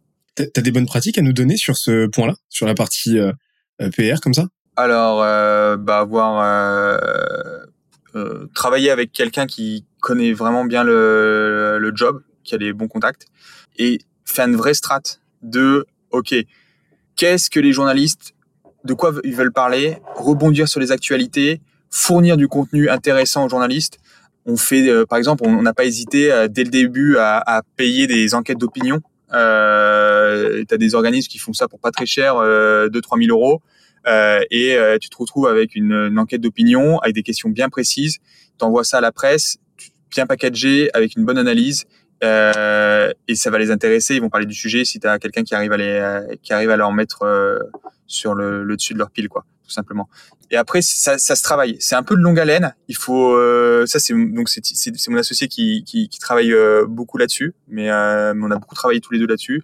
Euh, tu vois, là, Thierry il passe tous les mois sur BFM, quoi. Tous, les mois, il est sur BFM et, ça, ça assoit aussi ton trust de, de dingue, quoi parce que on a la légitimité. Aujourd'hui, il a, il a un peu le, il a un peu des, un des, des experts euh, immobiliers euh, qui apparaissent tous les mois. Euh, c'est peut-être presque un des plus gros experts immobiliers qui, qui sur BFM. Et donc forcément, euh, euh, le client qui, qui, voit de façon répétée euh, un vrai expert à la télé parler d'un sujet euh, pointu comme euh, je sais pas, il a fait des analyses, par exemple, euh, là, tout l'été euh, sur euh, investir au Portugal, investir en Italie. Tu vois, qui maîtrise vraiment ces sujets où il a travaillé en profondeur les, les sujets. Chaque intervention euh, dans la presse, elle est hyper travaillée de notre côté. vais te prendre un exemple, mais on fait un, un on fait un, on passe euh, cinq minutes sur BFM sur est-ce qu'il est intéressant d'investir en Italie. Thierry part quatre jours en Italie euh, travailler le sujet, rencontrer 50 agents euh, locaux pour euh, avoir le, le, vrai ressenti de tous les euh, agents immobiliers locaux. Il arrive avec des vrais, vrais infos et des vrais data. Et du coup, le journaliste, la fois d'après, quand il doit faire un reportage sur investir en Espagne, il rappelle Thierry parce qu'en fait, il sait qu'il fait un travail conséquent en amont, comme le ferait un, journaliste. Bon, bref, il n'y a pas de, a pas de secret. Hein. C'est, stratégie et, travail, hein. mais c'est efficace.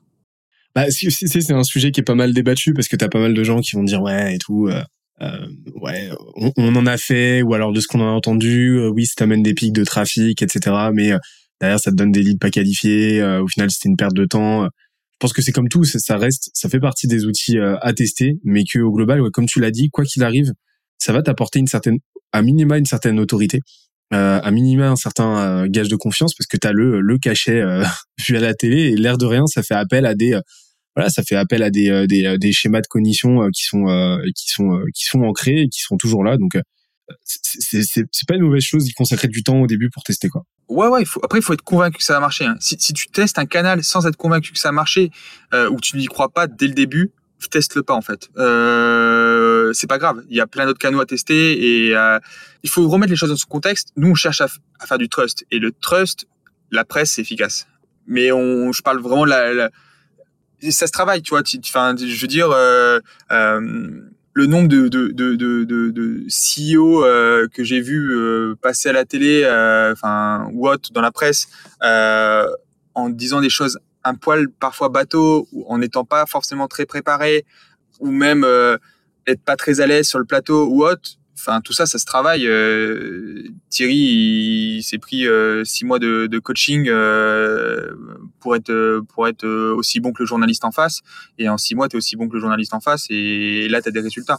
Mais si tu crois pas vraiment que tu fais ça, enfin, pour moi, moi, je suis pas à l'aise. Je je suis pas quelqu'un qui qui serait à l'aise sur le plateau à faire des blagues et donc bah moi, tout simplement, j'y vais pas et je laisse ma place c'est pas grave, hein, vous pouvez trouver quelqu'un dans l'équipe qui est à l'aise et qui le fait et, qui a l'envie de le faire et qui a envie de creuser le sujet et qui, le fera très bien. Et, tu le mets euh, porte-parole dans ta boîte et, il va il va il va il s'attaque à, ça quoi pour moi, euh, le passage de, de, de 20 minutes qui te ramène à un, pic euh, énorme, euh, c'est quelques heures de travail pour, un pic. Et si tu le fais ça chaque semaine, au final, tu as, tes leads de la semaine, de chaque semaine, et tu pas besoin de plus. Quoi. Donc, si, je devais résumer ta, ta stratégie, là, ta stratégie marketing au global, ce serait que ton objectif, c'est d'être perçu comme un, vraiment comme l'expert de l'investissement locatif. Donc, donc ça, c'est ça, c'est le, ça, c'est le postulat en termes de positionnement. Ça passe par une marque qui a pour ambition de véhiculer à la fois, comme tu l'as dit, la sophistication et de l'élégance, qui corrobore vers le deuxième point, qui est la confiance. Vraiment, tu as dit trust, donc vraiment de la confiance. Et donc ça passe par te concentrer sur tous les canaux qui vont te permettre déjà d'avoir le plus de euh, visibilité, le plus de récurrence possible et en même temps le plus de d'autorité possible. Donc les réseaux sociaux, le contenu. Exactement. Permet, voilà. Et, euh, et du PR. Exactement. On a fait que ça les deux premières euh, années, beaucoup de vidéos, ça marche très bien.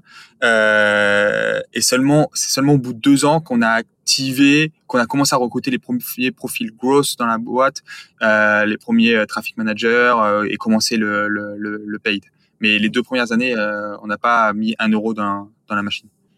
Et, et tu m'as dit que donc vous rameniez quand même beaucoup beaucoup de bouche à oreille. Euh, donc ça passe par la qualité de votre positionnement, de tout ce dont on a parlé là, mais ça passe aussi par la qualité de votre produit.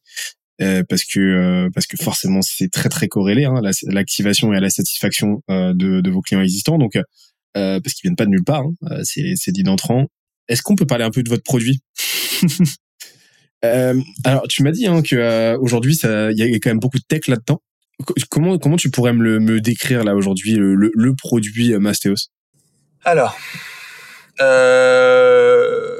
il n'est pas encore à l'ambition où on aimerait l'amener. Euh, on s'est attaqué au produit à vraiment de façon sérieuse euh, depuis euh, pratiquement un an. Euh, on a recruté notre CTO euh, en septembre dernier, donc ça fait ça fait un an. Mais le temps qu'ils qu construisent tu vois, ses équipes, etc. On a vraiment attaqué le sujet depuis janvier.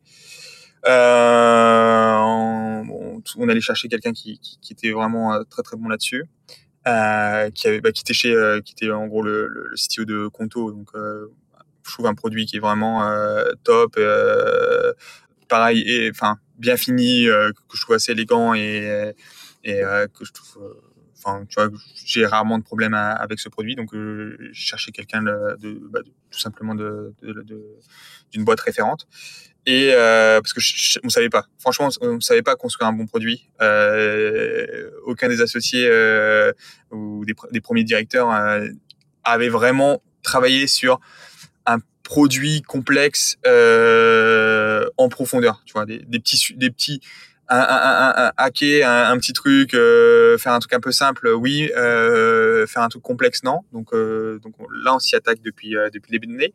Globalement, notre produit, à quoi il sert? Il sert de support euh, aux clients et aux équipes. Euh, c'est vraiment le relais entre les deux. Euh, donc, quand tu es client, tu peux mettre tes critères, tu reçois des, des, des, des, fiches qui sont assez bien foutues, où tu peux euh, voir, euh, visiter le bien en 3D, euh, tu peux avoir toute la modélisation financière, sur lequel on vient, il y a une team qui, au quotidien, ajoute des features là-dessus. Donc euh, bientôt il y aura la, la fiscalité, euh, les algos sont de, sont de plus en plus, enfin s'améliorent à chaque fois. Euh, c'est pas c'est pas non plus euh, euh la super science hein, qu'on fait. Hein. C'est des choses simples, mais euh, mais on s'améliore. Une fois voilà que t'as passé la un peu le euh, si tu veux, c'est un peu le, le, bon coin amélioré parce que s'il y a que nos biens qu'on a nous-mêmes visités, qu'on a modélisés, donc avec des, il y a eu un premier filtre euh, fait, fait par Mastéos, donc c'est un peu un espèce de le bon coin de l'investissement amélioré. Euh, se, enfin, se loger si tu veux, c'est un peu mieux que mon coin, mais c'est vraiment une plateforme où tu vois des biens, des opportunités d'investissement et sur lesquelles tu peux te, prononcer en fait et avancer avec ton conseiller. Donc ça c'est le premier gros bloc.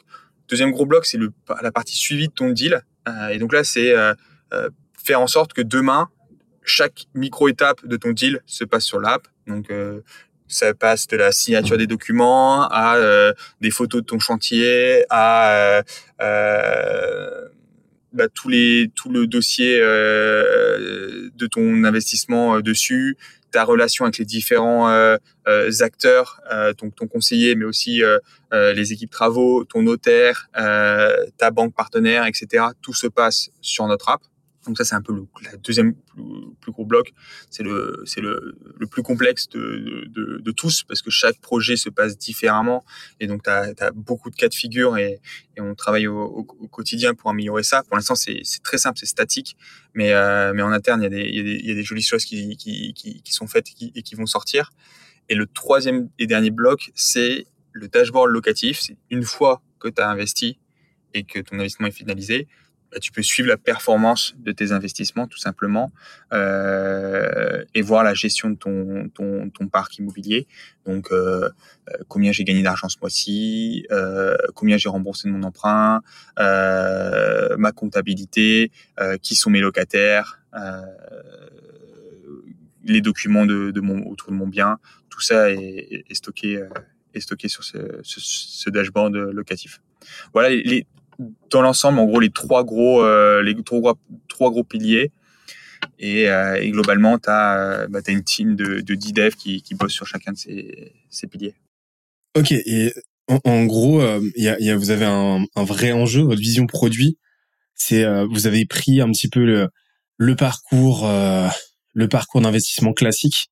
voilà, vous l'avez vous streamliné, donc vous l'avez cartographié pour comprendre un petit peu quel quels sont les différents jalons, euh, les différentes étapes clés. Euh, et vous avez dessiné à partir de là ce qu'on appelle une customer journey, donc euh, le parcours, le parcours idéal, le moins avec le moins d'accro, avec le moins de friction de votre de votre client idéal, de votre de votre ce qu'on appelle l'ICP, Ideal Customer Profile. Et ensuite, vous avez bah, créé le produit qui permet de de parcourir cette customer journey de la façon la plus autonome et la plus rapide, pertinente et rentable possible. Donc à la fois avec la partie euh, sélection des biens, à la fois avec la partie euh, euh, gestion de projet et après avec la partie ROI, donc en gros visualiser son retour sur investissement, etc. Alors on essaie de, c'est hyper dur. Hein. Euh, faire du produit, c'est beaucoup plus complexe euh, que ça n'y paraît faire, enfin, faire une, une app euh, que les gens euh, apprécient utiliser au quotidien. Euh, je pensais vraiment pas que c'était aussi complexe euh, avant de me lancer. On a, fait beaucoup d'erreurs au début. Euh, et donc maintenant, aujourd'hui, on fait on, est vraiment par itération à faire des. si tu veux, tu as tout le, tout le parcours client là que tu as décrit, et on découpe ça en vraiment en sous-étapes. Chaque sous-étape est, est, est redécoupée en features, et chaque features est redécoupée en étape de features, si tu veux, et on, avance étape de features par étape de features. Enfin, il y a un an, je t'aurais dit, bon, ben, on, sort un MVP qui fait toutes les features, euh, etc. Euh, on n'est plus du tout dans ce mood-là. On fait des choses très simples, mais qui fonctionnent, qui fonctionnent bien, qui sont stables, et, on avance euh, petit, petit pas par petit pas, en fait. Et, et ça, ça, nous, ça nous va bien, ça prendra le temps qu'il faut on, comme on n'est pas, en fait, ce qu'il faut avoir en tête, c'est qu'on n'est pas une boîte pure produit. Le produit est là pour euh, euh, accompagner les équipes et accompagner euh, les clients. Donc c'est un produit support. On vend pas le pro, le, le, le, cette tech, on la vend pas. C'est pas, on n'est pas un SaaS si tu veux. Forcément, ça, comme toute la boîte ne travaille pas pour ce produit, ce qui est le cas pratiquement dans, dans, dans un SaaS, tu vois, où euh, euh les sales remontent dès qu'il y a un problème euh, sur le sur le produit, puisqu'ils sont obsédés par ça, puisque c'est ça qu'ils vendent, ils vendent ce produit. Quand les ops sont obsédés par le produit, la tech est obsédée par le produit, les finances sont obsédées par le produit, forcément, quand tu es une boîte pure produit, tu vas beaucoup plus vite, parce que tous les cerveaux sont, vont dans la même direction. Nous, comme on est une boîte où le produit est support au reste, c'est-à-dire aux équipes euh, qui sont euh, conseillers, sales slash conseillers qui sont essentiels et aux équipes ops avec, euh, enfin nous ce qu'on appelle nos équipes ops c'est du vrai terrain, hein, c'est des gens qui font des chantiers, hein, c'est euh, on fait 100 chantiers par mois, hein, c'est vraiment très très complexe de, par sa nature. Et ben forcément on s'est fait une raison, le produit avance moins vite qu'on l'aurait espéré, qu'on que ce qu'on peut voir dans d'autres boîtes.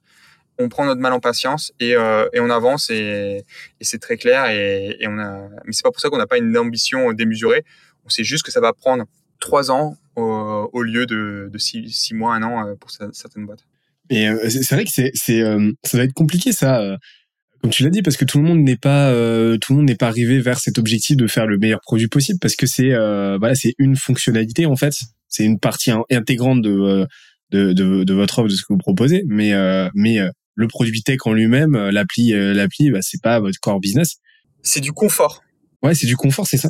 Exactement. L'app, l'app, c'est du confort pour l'expérience client et c'est de la, c'est du confort pour les, pour les équipes et c'est, ça améliore aussi notre productivité. C'est, mais c'est la, notre productivité, si tu veux, le client, il, il en a un peu rien à foutre. Euh, le client, il est là pour le résultat, c'est-à-dire un bien, un bon investissement, bien situé, bien rénové, bien financé, bien conseillé, bien loué. Et il vient avant tout pour le résultat.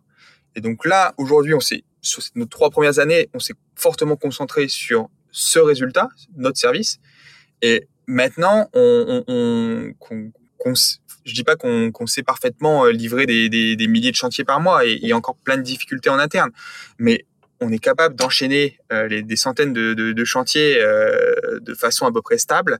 En tout cas, on a, bien processé euh, la, chose. Maintenant, on peut s'attaquer encore plus fortement du coup à ce que tu appelles bah, du coup le, le customer journey et donc l'app qui en fait partie. Ok, mais c'est à double tranchant parce que comme tu l'as dit, c'est du confort, mais forcément, si l'application n'est pas qualitative, et eh ben à l'inverse, ça va nuire à la qualité de l'expérience client donc il faut quand même qu'elle soit qualitative quoi. Comment comment vous faites en sorte pour que ce soit pour euh, pour l'appli ou que ce soit pour euh, votre euh, voilà pour pour pour votre produit en général, c'est-à-dire bah enfin le service que vous délivrez. Comment comment tu fais en sorte que, que ça s'améliore constamment? Et d'ailleurs par extension, tu parlais de l'aspect stratégique tout à l'heure, ce que vous appelez la stratégie donc comment vous développez de nouveaux produits, de nouvelles offres en fait comment tu fais pour justement toujours être dans la proactivité par rapport à ça? Déjà l'amélioration d'existant et l'étoffement avec euh, de nouvelles offres, avec de nouvelles branches Bon, déjà, l'amélioration d'existence, c'est assez facile parce que on a une to-do list de 300 trucs à améliorer, à 300 trucs à faire. Euh, on sait à peu près où on va. C'est juste que ça demande beaucoup de ressources et, beaucoup de, bah, de travail et, et du temps, tout simplement. Donc, ça, c'est pas forcément un souci. Le premier point, quand tu disais comment vous faites, parce que un mauvais produit peut nuire à, en fait à votre, branding, à votre qualité de service, à ce que, tu veux. Euh, bah ça, en fait, c'est euh, on l'a réglé par euh, par WhatsApp. Franchement, il y a un moment quand tu sais pas faire euh, des, choses parfaitement, tu mets tu mets juste un bon sales en face. c'est pas grave. Le mec sort de l'app, et ça a été le cas euh, pour des pour des centaines de clients euh, et c'est encore le cas chez nous hein, puisqu'on a on n'est pas encore euh, au bout de la chaîne. Au bout d'un moment bon bah il a trouvé son opportunité d'investissement il voit ses étapes. Il n'y a pas encore toutes les étapes il n'y a pas encore le dashboard locatif c'est pas grave. On lui donne un numéro WhatsApp il parle avec un conseiller il échange un chat. Ça va très bien. C'est pas grave. Vaut mieux bon humain euh, qui résout tes problèmes euh, sur euh, sur un groupe WhatsApp ou sur un, une discussion en direct. Euh, enfin, moi je préfère qu'il passe par un, humain qu'un produit mal foutu, si tu veux. Donc, dès que dès qu'on ne fait pas dans l'app, ils sortent de l'app et ils ont un call avec un conseiller qui qui leur parle en live quoi. Et c'est efficace. Et, et on, on, on, fait la bascule logique vers la partie sales et la partie euh, bah, la partie revenu en fait. Comment ça se passe de ce côté-là?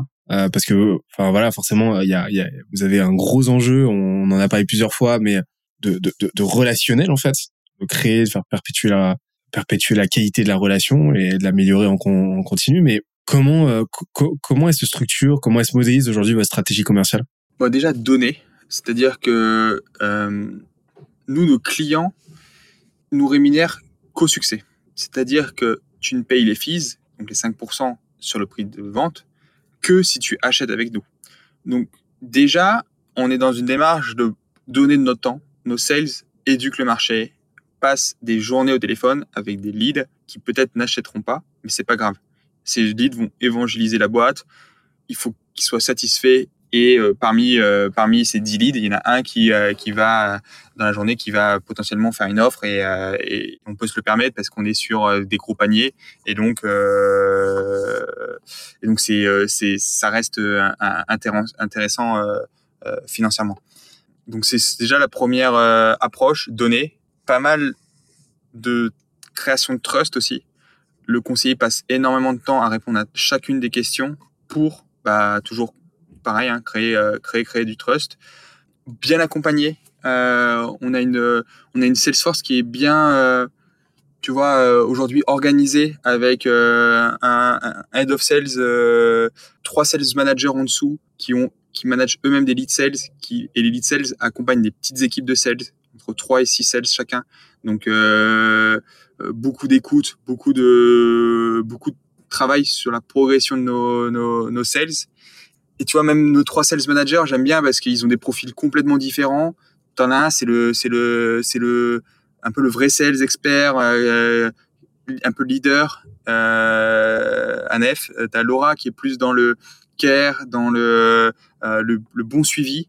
Et euh, t'as Thibaut euh, qui est plutôt euh, le sales. Euh, je fais confiance au process, aux outils, à la data. Et donc, euh, je pense qu'un bon sales, une bonne sales force, c'est un, mélange de, ces trois profils. Tu vois, c'est, il faut aimer faire du sales, il faut être bosseur, euh, expert, mais il faut également être très bon sur la partie suivi, care du client et data, euh, data, euh, data outils, process. Tu vois, vraiment savoir t'approprier toutes ces choses.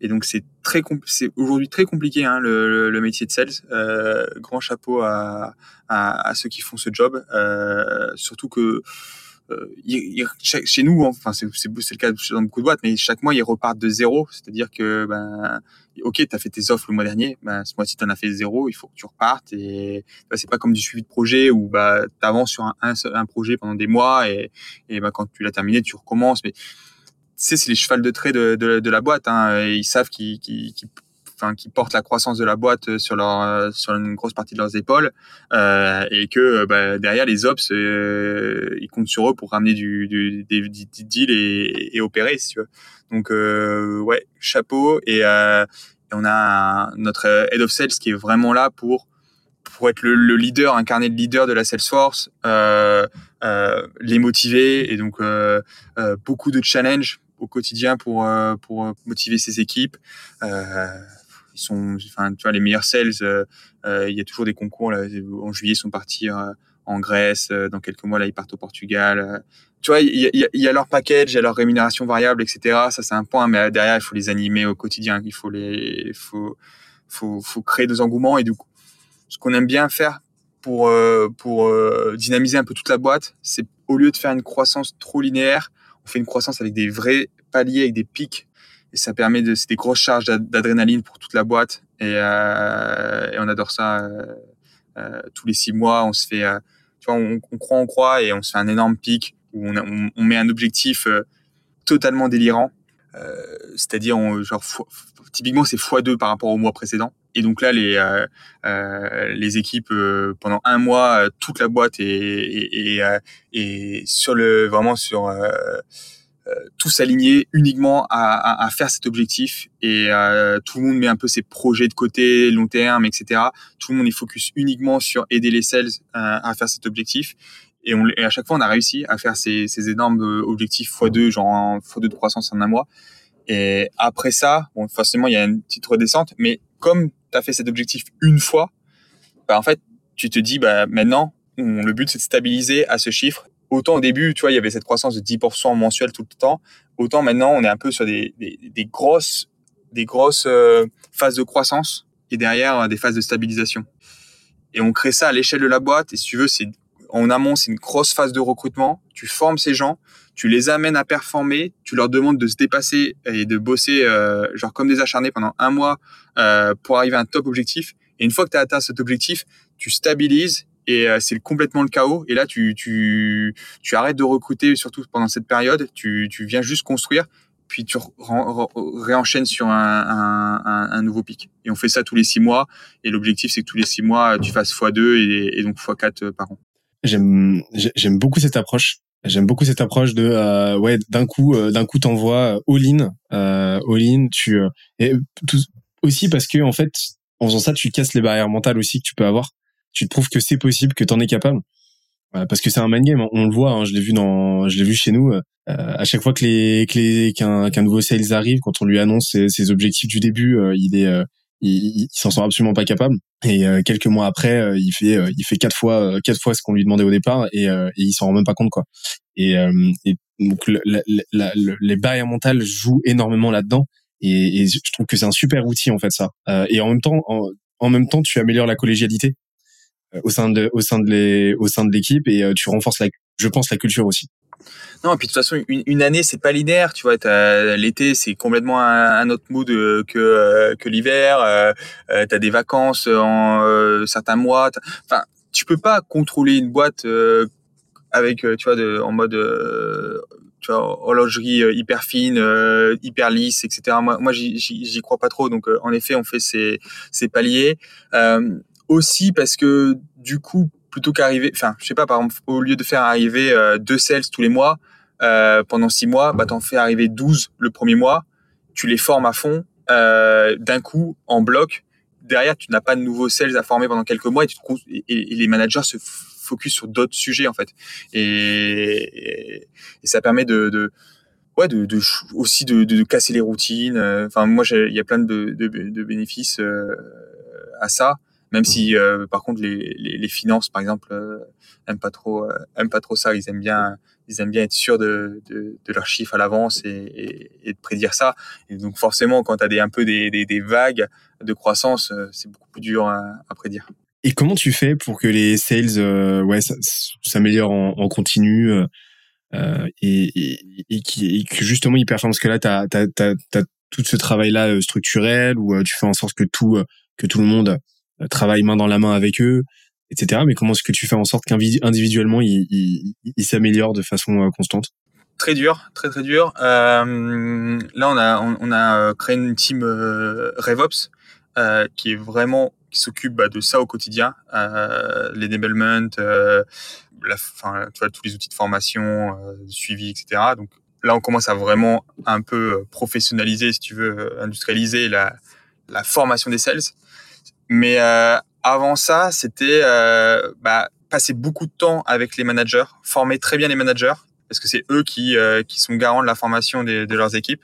Et donc, en fait, accompagne vraiment, accompagne vraiment tes, tes managers pendant des, pendant des jours et des jours et des jours, faisant des, des machines de guerre. Parce que si eux-mêmes sont des machines de guerre, tu, tu, tu, ça se répercute sur leurs équipes en fait. Et parfois, on, si le sales est passé manager, c'est déjà un bon sales et on arrête un peu trop vite souvent de les former eux-mêmes en disant bah comme ils forment des gens, bah eux ils sont bons, ils n'ont pas besoin de te former, alors que c'est souvent l'inverse. Si tu continues de former tes managers, ça te prend moins de temps, qui eux-mêmes euh, accompagneront bien mieux leurs équipes. Euh, voilà, c'est un peu mon, mon tips. Ok. C'est très, très connu, hein, mais, euh, mais c'est souvent oublié on n'est pas obligé de toujours réinventer la, la roue, quoi. ouais. Et euh, ok, parfait. Et euh, j'aimerais bien maintenant qu'on parle un petit peu de euh, la partie la partie système, parce que je sais que vous avez quand même recruté pas mal. là, là, serait difficile de dire l'inverse. Comment tu fais pour comment tu fais pour recruter autant sans sans donc passer de 10 personnes, je rappelle, à à 350, c'est ça aujourd'hui? Euh, euh, ouais, on est passé à 300 début d'année. Là, là, on va s'approcher des 350 euh, en effet. En trois ans, c'est quand même assez fou. Ça fait ça fait une personne tous les trois jours, quoi, environ. comment comment tu fais pour gérer ça? C'est quoi votre stratégie de recrutement aujourd'hui? Et comment vous faites pour attirer les bonnes personnes? Alors, déjà, c'est être attractif pour attirer les bonnes personnes les bonnes personnes ont envie de bosser dans les bonnes euh, les bonnes boîtes tout simplement et, euh, et elles viennent à toi dès que tu es intéressant. Et donc euh, bah, automatiquement il faut communiquer, il faut être assez transparent parce que si t'es pas transparent, mais en fait tu les intéresses pas parce qu'ils tout simplement ils te connaissent pas. Donc ouais, il faut il faut il faut que tu tu je pense que c'est c'est une des trois quatre missions euh, principales euh, d'un d'un d'un founder, c'est d'aller euh, attirer les top profils à le rejoindre, les convaincre. Et j'en ai bouffé des entretiens. J'en ai vraiment bouffé, même avec des gens qui finalement sont pas venus. Mais tu, enfin, j'ai fait des, j'ai fait des entretiens avec des, des profils euh, ultra ultra bons. Et, et là, t'as pour unique objectif, c'est d'aller le, le, le, le, débaucher. C'est, c'est dur. Hein. La plupart du temps, tu n'y arrives pas et tu prends des, euh, tu, enfin, en fait, il faut se mettre, il faut que tu enfin moi je me suis mis dans le, mindset de me dire ok je donne tout sur ton entretien même si euh, c'est comme un client en fait. Tu as une chance sur 10 de le closer. Euh, si en fait tu te si tu fais que des entretiens à des gens que, avec qui tu as une chance sur deux de le closer c'est que peut-être que tu aurais pu euh, chercher peut-être un, meilleur profil. Tu vois c'est un peu ma c'est un peu ma théorie. Mais parce que si tu as des super bons profils à la direction tu vois nous Comex euh, on cherche vraiment que des excellents profils ça dépeint derrière, en fait, euh, sa cascade. Tes directeurs, en fait, ils sont chauds de te rejoindre uniquement si ton comex est ultra bon. Et tes responsables, ils sont intéressés pour être managés uniquement par des directeurs s'ils sont vraiment meilleurs qu'eux. Et les gens acceptent d'être, en fait, globalement, les gens acceptent d'être managés par des gens qui sont bien meilleurs qu'eux. Et ça leur pose aucun problème. Quand le, quand la personne a beaucoup à leur apprendre, euh, que ce soit sur leur expertise métier, sur la méthode, sur du management ou autre, euh, y a, ça se passe bien en fait, ça se passe très bien et, et, c'est vrai que ça va un peu à peut-être euh, parfois à ce que j'entends, tu vois, euh, où on parle beaucoup aujourd'hui de liberté, où c'est compliqué de se faire manager et on l'accepte de moins en moins. La vérité, c'est qu'on n'accepte plus de se faire manager par des gens qui sont qu'on juge peut-être pas assez bons, en tout cas qui sont pas à la bonne place ou j'en sais rien, mais mais quand quelqu'un t'apporte énormément au quotidien, c'est un plaisir de se faire manager par, euh, par, par, un tel euh, profil.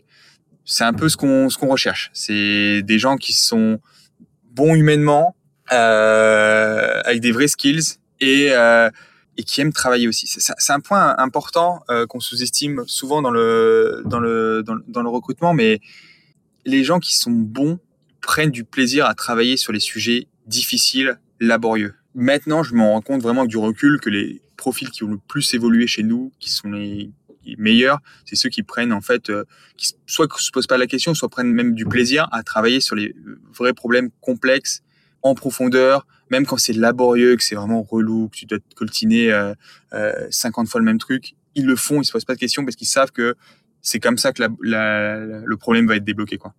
Et donc euh, euh ouais, bah, c'est pas de secret. Hein trouver les, top profils euh, qui partagent tes valeurs et les onboarder. C'est très très dur, mais les onboarder efficacement, euh, ça a été un véritable chaos hein, en début d'année. On, quand on est passé, tu vois, de, en, mais vraiment en 3-4 mois, de, de, on a recruté 200 personnes et que tu te retrouves avec euh, chaque lundi à chaque onboarding euh, donc en fait, il y avait, nous on avait tous les 15 jours un onboarding, enfin toutes les semaines il y avait un onboarding, mais en fait ça alternait entre les onboarding de sales, les onboarding euh, de certains métiers et les onboarding de toutes les, profils les plus euh, euh, diverses, tu vois, genre je sais pas, que ce soit quelqu'un de la finance ou du marketing ou autre.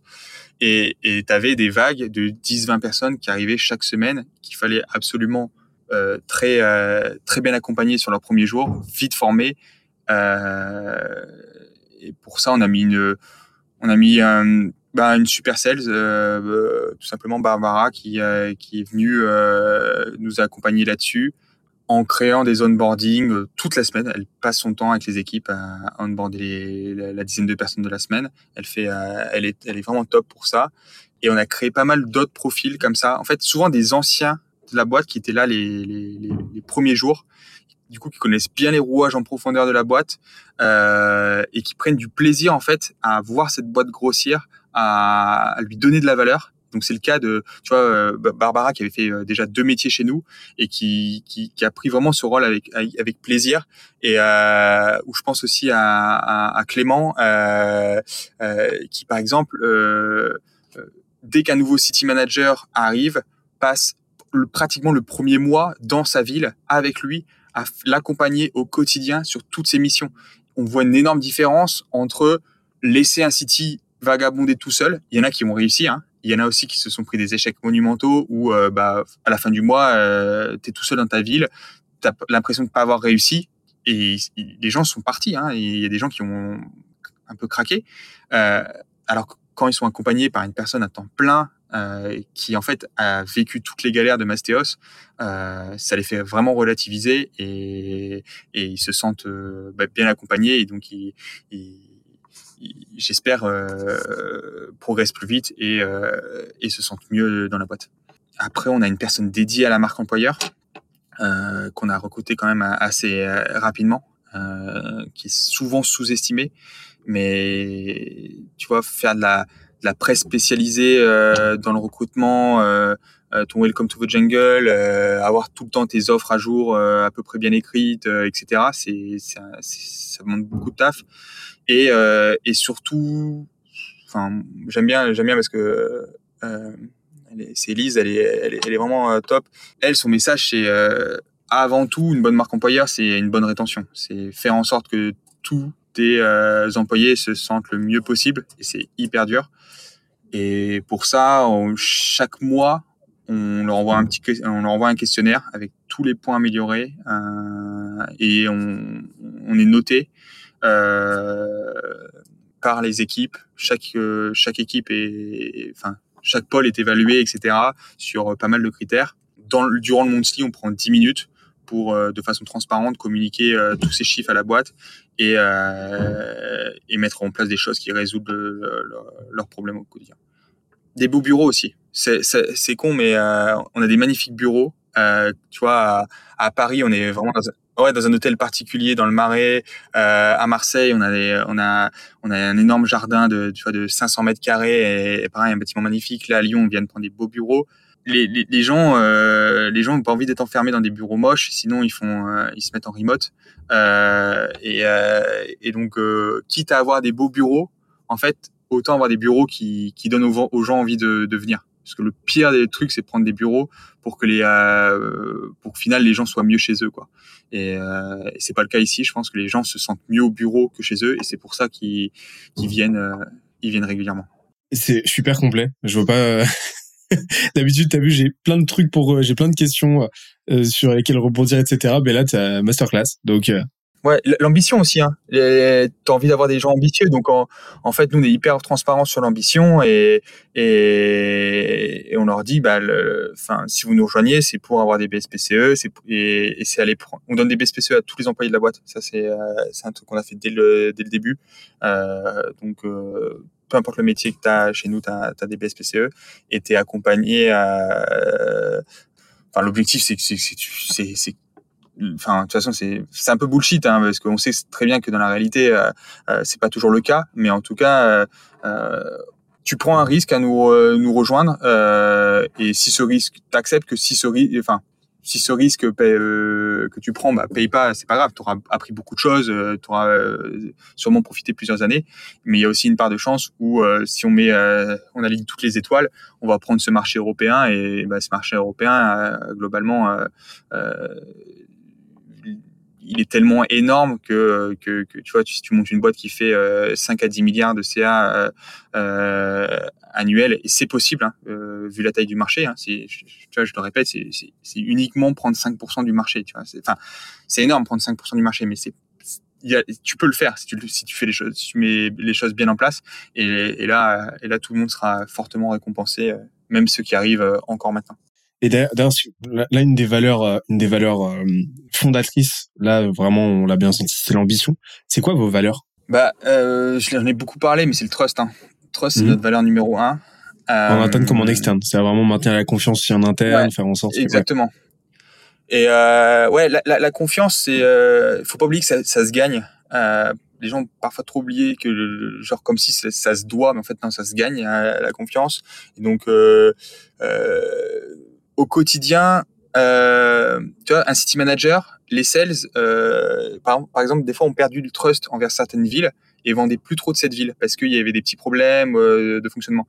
Bah voilà, t'es city manager, tu dois regagner le trust des équipes sales en interne, euh, le trust des clients, etc. Et après, bien sûr, le trust, ça, ça, ça, ça, se, se travaille au quotidien pour, bah, pour gagner, pour garder la confiance, quoi.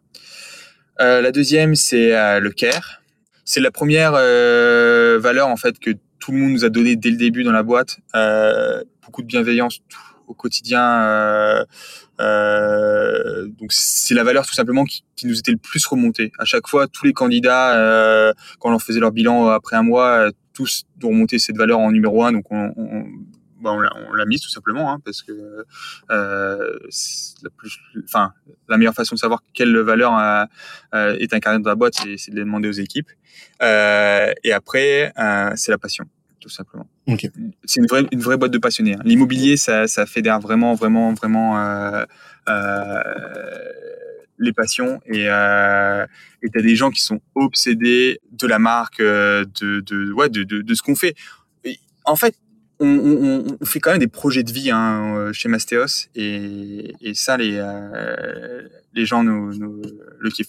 Et, euh, et, après on avait une quatrième valeur Unity parce qu'à une époque euh, cette valeur euh, vient surtout du est un vestige un peu du passé, ou si tu veux, Mastéos, avant, tu vois, les, trois gros blocs que je t'ai parlé, chasse, travaux, gestion locative, elles communiquaient très très peu entre elles. C'était un peu indirect, un associé, sa branche, et, ou un directeur sa branche, et travailler un peu comme trois BU séparés. Donc on a on, on, a euh, créé euh, une valeur pour se dire ok comment on travaille vraiment ensemble et, euh, et ça a porté ses fruits. Aujourd'hui les, les équipes c'est pas encore parfait mais les équipes voilà travaillent vraiment dans la même optique d'un projet. Donc voilà c'est une une valeur qui, qui vient du vestige mais qu'on qu'on garde parce qu'il faut le garder en tête.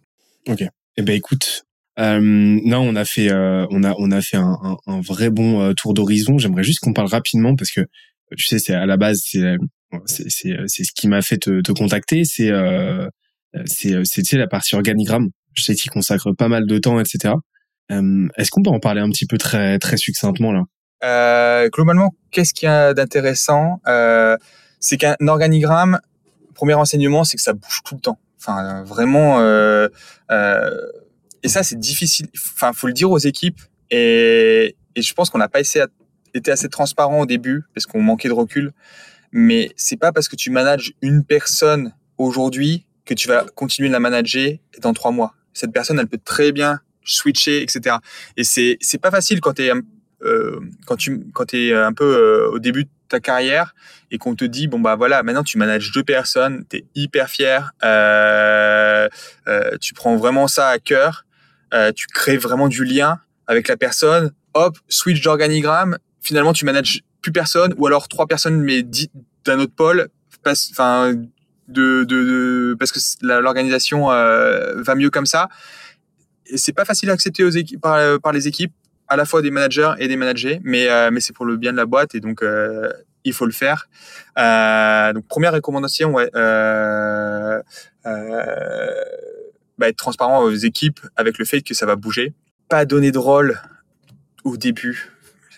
Qu'est-ce qu'on s'est mordu les doigts ou euh, où tu vois tu donnes un, un poste de, de, de aide à quelqu'un euh, parce que c'est un peu le premier, c'est un peu le, le, plus ancien du truc et t'as l'impression qu'il est trop bon et, finalement il a peut-être c'est peut-être le mettre dans une posture trop compliquée parce que scale c'est vraiment dur.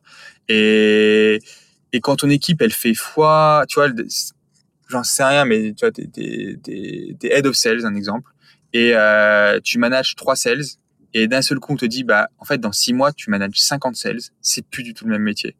Et peut-être que tu aimais au début tu, tu, tu, l'as même plus et euh, et finalement peut-être qu'en fait t'es es uniquement un, tu vois un, sales manager ou euh, lead sales et et, et que tu as besoin de temps pour euh, pour euh, pour évoluer et sauf que tu t'attaches à ce nom de tu vois à ce poste euh, qui est trop ambitieux pour toi à l'instant T euh, trop rapide en tout cas, le, le passage à l'échelle.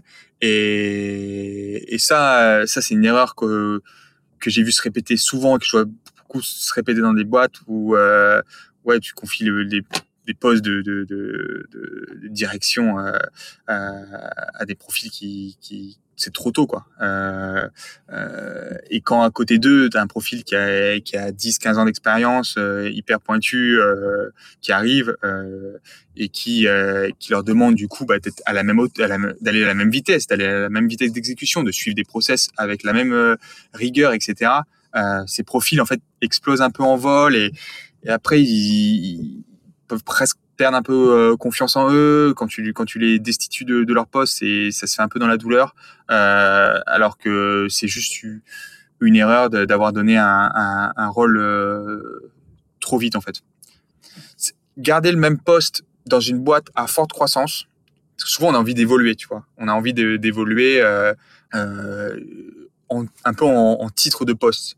Et, euh, et au final quand, quand tu vois quand tu es city manager je sais pas prenons l'exemple de, Kevin à, Marseille, euh, quand tu es city manager euh, d'une ville qui fait trois deals par mois, tu vois, c'est une petite agence immobilière, à d'un seul coup, tu, tu manages une ville qui fait 30, 40, 50 deals par mois, en fait, tu es, es devenu la plus grosse agence de la ville.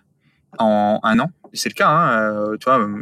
Enfin, la plus grosse agence immobilière de Marseille, c'est euh, l'agence, euh, c'est l'agence Mastéos, quoi. C'est les bureaux de Mastéos. en soi, c'est déjà une évolution, tu vois, x 10 de ton rôle en un an. Ce que tu peux pas avoir dans d'autres boîtes. Euh, on te confie pas du jour au lendemain, euh, tu vois, tu manages une personne, ah, d'un seul coup, tu en manages 10. C'est rare, quoi. En tout cas, ça, ça vient pas aussi rapidement. Et donc, euh, rester au même poste, et des fois, c'est un peu compliqué, tu vois, pour les gens qui se disent, mais pourquoi il y en a qui évoluent très vite et, pas moi? Euh, Mais ça, il faut leur faire comprendre, rester au même poste dans une boîte à fort scale, c'est déjà évoluer fortement. Et donc, pour ça, il faut, euh, pour, pour qu'ils s'y retrouvent aussi, il faut arriver à compenser euh, côté euh, salarial. C'est tes responsabilités augmentent tous les six mois, même à, poste égal. Et donc, euh, ben, forcément, il faut qu'on revalorise ton salaire. il faut se lâcher un peu sur les BSPCE. et c'est ce qu'on c'est ce qu'on a fait. Et il faut les accompagner surtout. Il hein. faut les accompagner. Hein. C'est, Mais j'encourage tout le monde à aller lire ton ton poste, qui est, comme j'ai dit, hein, est, extrêmement et c'est très complet. Je vais, j'en ai quelques-uns pour la, j'en ai quelques-uns pour la, pour la rentrée là. j'ai préparé des, des trucs sympas. À de lire. Bah d'ailleurs, euh, euh d'ailleurs, euh, j'anticipe la, la toute dernière question que je pose avant de te poser les précédentes là pour pour conclure. Mais euh, où est-ce qu'on peut te, te joindre déjà? Où est-ce qu'on peut où est-ce qu'on peut suivre ton contenu, etc. Quand on publie? Uniquement LinkedIn. Ouais. Je me suis programmé un petit un petit rendez-vous là pour que chaque mois je fasse un ou deux posts. Et euh, non, c'est très bien comme ça. LinkedIn, c'est là où je, je, suis le plus euh, rigoureux. Parfait. Écoute, euh, nickel. Moi, je te, bah, déjà, je te remercie euh, pour, euh, Merci à toi. pour la qualité de cet échange, trop cool. Et j'avais deux dernières petites questions à te poser. Là, vraiment, c'est un petit peu les, les questions, les questions rapides de fin. C'est, ce serait quoi là les, les, trois livres, films, documentaires, ce que tu veux, que tu aimerais nous recommander là, sur n'importe quel sujet, vraiment ceux qui te viennent. Euh... Alors, je, j'écoute très peu de choses, je regarde très peu de choses sur l'entrepreneuriat. Je passe assez de temps au, taf pour, euh, pour passer euh, malheureusement euh, plus de temps là-dessus. Donc, j'essaye de faire des, des, coupures. Donc, je vais plutôt recommander de, bah, de faire des vraies coupures et, de s'intéresser à d'autres sujets, tout simplement, parce que c'est quand même très très dur d'entreprendre. Et il n'y a pas de secret. Il faut, enfin, c'est intense. Il faut travailler dur. Enfin, tu penses qu'à ça euh, le soir. Euh, le nombre de fois où, avec mes associés, euh, on, a fini à, minuit ou à discuter des, sujets et, revient le lendemain tôt. c'est, je les compte plus. Donc c'est très très dur et il n'y a pas de il n'y a pas de succès sans, sans travail dur. Enfin, en tout cas, même si parfois c'est pas vraiment du travail qui est toujours concentré parce que tu reçois des messages à toute heure euh, le week-end, euh, tu as des demandes, euh, euh, tu prépares ta semaine. Enfin, vraiment t'es focus euh, au moins 6 jours sur 7 entièrement à, ça. Et donc ça, c'est important que bah, parfois de savoir faire des, des vraies pauses et de s'intéresser à d'autres sujets parce que c'est c'est un problème que tu vois que j'ai pu rencontrer où d'un moment tu te rends compte qu'en fait bah, à part ta boîte, tu t'intéresses plus vraiment à, à rien d'autre et, euh, et, ça te fait un peu un, un, un choc à ce moment-là et tu te rends compte que bon en fait t'adorais faire du sport et, et, et que t'as mis un peu ça de côté, euh, t'avais plein de passion et t'as mis un peu ça de côté. Et donc moi ma, ma reco c'est c'est de se bloquer euh, tu vois du, du temps pour euh, pour continuer de s'intéresser à des à des choses à des choses extérieures. Et, et comment est-ce que toi tu montes en compétence sur la partie entrepreneuriat etc. Comment, du manière générale, tu, tu montes en compétences euh, Je me prends les murs. Il n'y a pas de meilleur apprentissage que, que prendre les murs. Et, euh, et de prendre, tu, vois, le, petit moment de, que je t'ai dit là, que je prenais chaque semaine pour prendre un peu de recul, c'est vraiment le moment où je me dis, mais qu'est-ce qu'on, pourquoi on s'est planté et euh, discuter des problèmes. Je pense discuter avec d'autres personnes des problèmes, ça permet de les décortiquer un peu plus profondément et, et tu sais, c'est un peu la théorie du du prof, mais quand tu es capable d'expliquer un problème à quelqu'un, c'est que tu le maîtrises vraiment bien. Et donc, si, tu rencontres un mur et que derrière, tu es capable de faire l'apprentissage de ce mur à un mec de ton équipe, c'est que, euh, c'est que, tu l'as vraiment craqué. Et dernière question, euh, c'est quoi les trois conseils là que tu as envie de donner? Alors je te, je te laisse prendre l'image mentale qui te va, qui te va, hein, soit aux entrepreneurs qui nous écoutent, soit au, au toi d'il y a quatre ans. C'est quoi les, trois conseils qui te viennent là? Euh, bah, un conseil que j'ai déjà donné en fait pendant le pendant le podcast là, c'est euh, viser un gros marché quoi, rêver grand, euh, viser. Euh, moi j'aime bien aussi tout ce qui est B2C euh, parce que trop souvent euh, on a tendance à aller attaquer un marché B2B je trouve, alors qu'au final il y a plein de choses à révolutionner côté B2C plutôt qu'une niche. Pourquoi je dis ça parfois ça, va un peu à l'encontre de parfois ce qu'on entend d'aller euh, tu vois tacler un vrai un, vrai pain point machin. Si tu regardes toutes les boîtes qui ont eu des beaux succès ces dernières années euh, elles se sont attaquées à des gros marchés. Il n'y a pas de secret. Les tu vois les investisseurs les, gros profils etc veulent réaliser de grandes choses euh, et euh, il faut aller s'attaquer à un gros problème générationnel euh, où il y a euh, il y a un peu d'argent aussi hein, malheureusement. Euh, donc tu vois, nous on s'attaque clairement à l'investissement immobilier qui concerne des millions de Français avec des gros volumes et on s'attaque à la rénovation énergétique qui est un des pour moi un, enfin fait partie des trois quatre plus gros enjeux euh, mondial de, de, en tout cas européens de, de, de ces de ces prochaines années. Euh, tu as 70 000 appartes chaque semaine qui tombent en insalubrité euh, en Europe euh, il faut quelqu'un pour les rénover, il y a personne. Hein. Euh, il faut pas chercher, il y a, a, pas de boîte qui va par magie euh, rénover ces, dizaines de milliers d'apparts chaque semaine. Euh, euh, les, les, grosses boîtes dans l'immobilier continuent de faire du neuf, hein, les, les, promoteurs, et personne s'intéresse à, tous ces apparts. Donc il faut que quelqu'un y aille. Et, et autant et, et aussi, je pense que au final, quand tu craques un marché, c'est aussi dur de craquer un petit marché qu'un gros. Donc autant euh, pour l'effort, euh, autant qu'il soit récompensé et par, euh, par un gros impact. Quoi. Donc ça, c'est premier gros conseil. Le deuxième, c'est ta boîte, c'est que tes people. donc bah, tu dois travailler qu'avec avec ces gens. Quoi. Enfin, ta capacité à recruter, on en a parlé pas mal de temps, mais ta capacité à recruter les meilleurs profils, les, les accompagner de la meilleure façon possible, qui eux-mêmes, du coup, vont attirer les meilleurs profils, euh, vont recommander ta boîte, euh, vont être, tu vois, vraiment involve et tout, bah c'est c'est plus important que, que, que tout le reste. Hein. Il n'y a pas y a pas y a pas y a pas d'autre euh, solution. Et euh, et après un troisième conseil qui nous a bien réussi mais qui est un peu risqué, c'est que on avait vraiment une ambition un peu démesurée et donc on recrutait beaucoup plus de monde que notre capacité à pouvoir euh, presque à pouvoir les payer. Donc en fait, on ne se payait pas euh, les associés, etc. On, on, on, était dans le rouge tous les mois pendant, euh, mais vraiment, hein, c'est-à-dire que euh, ça jouait à, à il fallait attendre l'encaissement de Intel pour pouvoir payer nos salariés ce mois-ci. Tu vois, c'était vraiment hyper compliqué. Mais en même temps, ça te met dans un mindset où tu dois trouver une solution. Et en vérité, le cerveau humain, il est tellement tellement bon que quand t'as pas d'autre choix que, que trouver une solution face au mur, t'en trouves une. Et on a on a trouvé des, des trucs euh, vraiment bordéliques avec euh, avec Thierry, mais on, on, on a emprunté de l'argent à des à des gens euh, inconnus. Enfin, on a vraiment tout fait pour pour pouvoir payer nos, nos salariés et trouver des solutions. Et il y a, y a des gens à qui ça ça peut ne pas convenir de prendre autant de risques, mais mais je sais que que nous on a vu un peu ça comme un jeu, mais dans le bon terme du sens, enfin dans le, dans le bon sens du terme, c'est euh, euh, il faut prendre des risques pour gagner euh, pour gagner gros. Enfin, c'est la réalité et, donc euh, faut que tu te mettes au pied du mur et que tu prennes des risques pour pour espérer réussir quoi. Mais pas simple au début. Bah écoute, euh, je, te, je, te, je te remercie je te remercie beaucoup pour euh, pour euh, bah, pour toute la toute la valeur que tu as envoyée. Euh, J'en retiens euh, plusieurs choses. Déjà, bah, déjà faut être voilà. L'ambition, c'est pas seulement une construction mentale, c'est c'est un outil aussi. c'est un outil qui doit être utilisé à, à bon escient.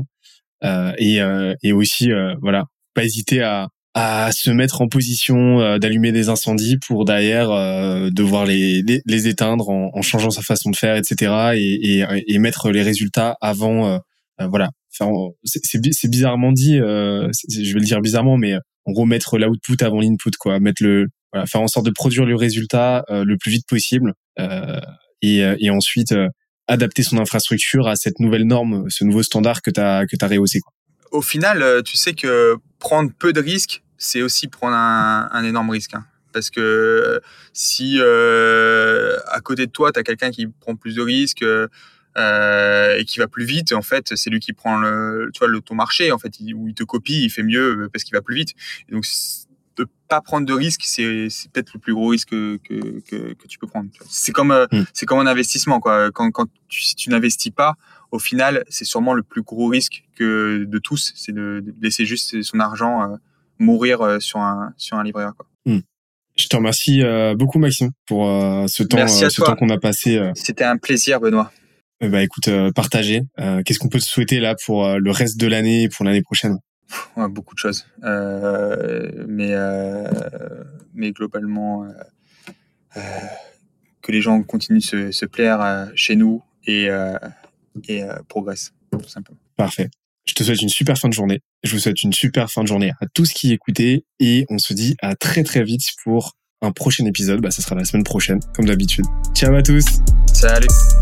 J'espère que l'épisode t'a plu autant que ça nous a plu de l'enregistrer et le produire. Si c'est le cas, oublie pas de nous laisser une petite note et euh, de le faire tourner autour de toi. Ça nous aide énormément à faire connaître le podcast, à nous faire connaître et à prêcher la bonne parole d'une croissance saine, durable et rapide. En attendant le prochain épisode, on se donne rendez-vous sur scalesia.co, s c a l e z i où tu découvriras des cours, des vidéos et des lives en libre accès pour t'aider à faire décoller ta boîte comme jamais. C'est notre promesse, c'est ça qu'on aime faire et on va continuer de le faire. On se dit à très vite. Bye bye.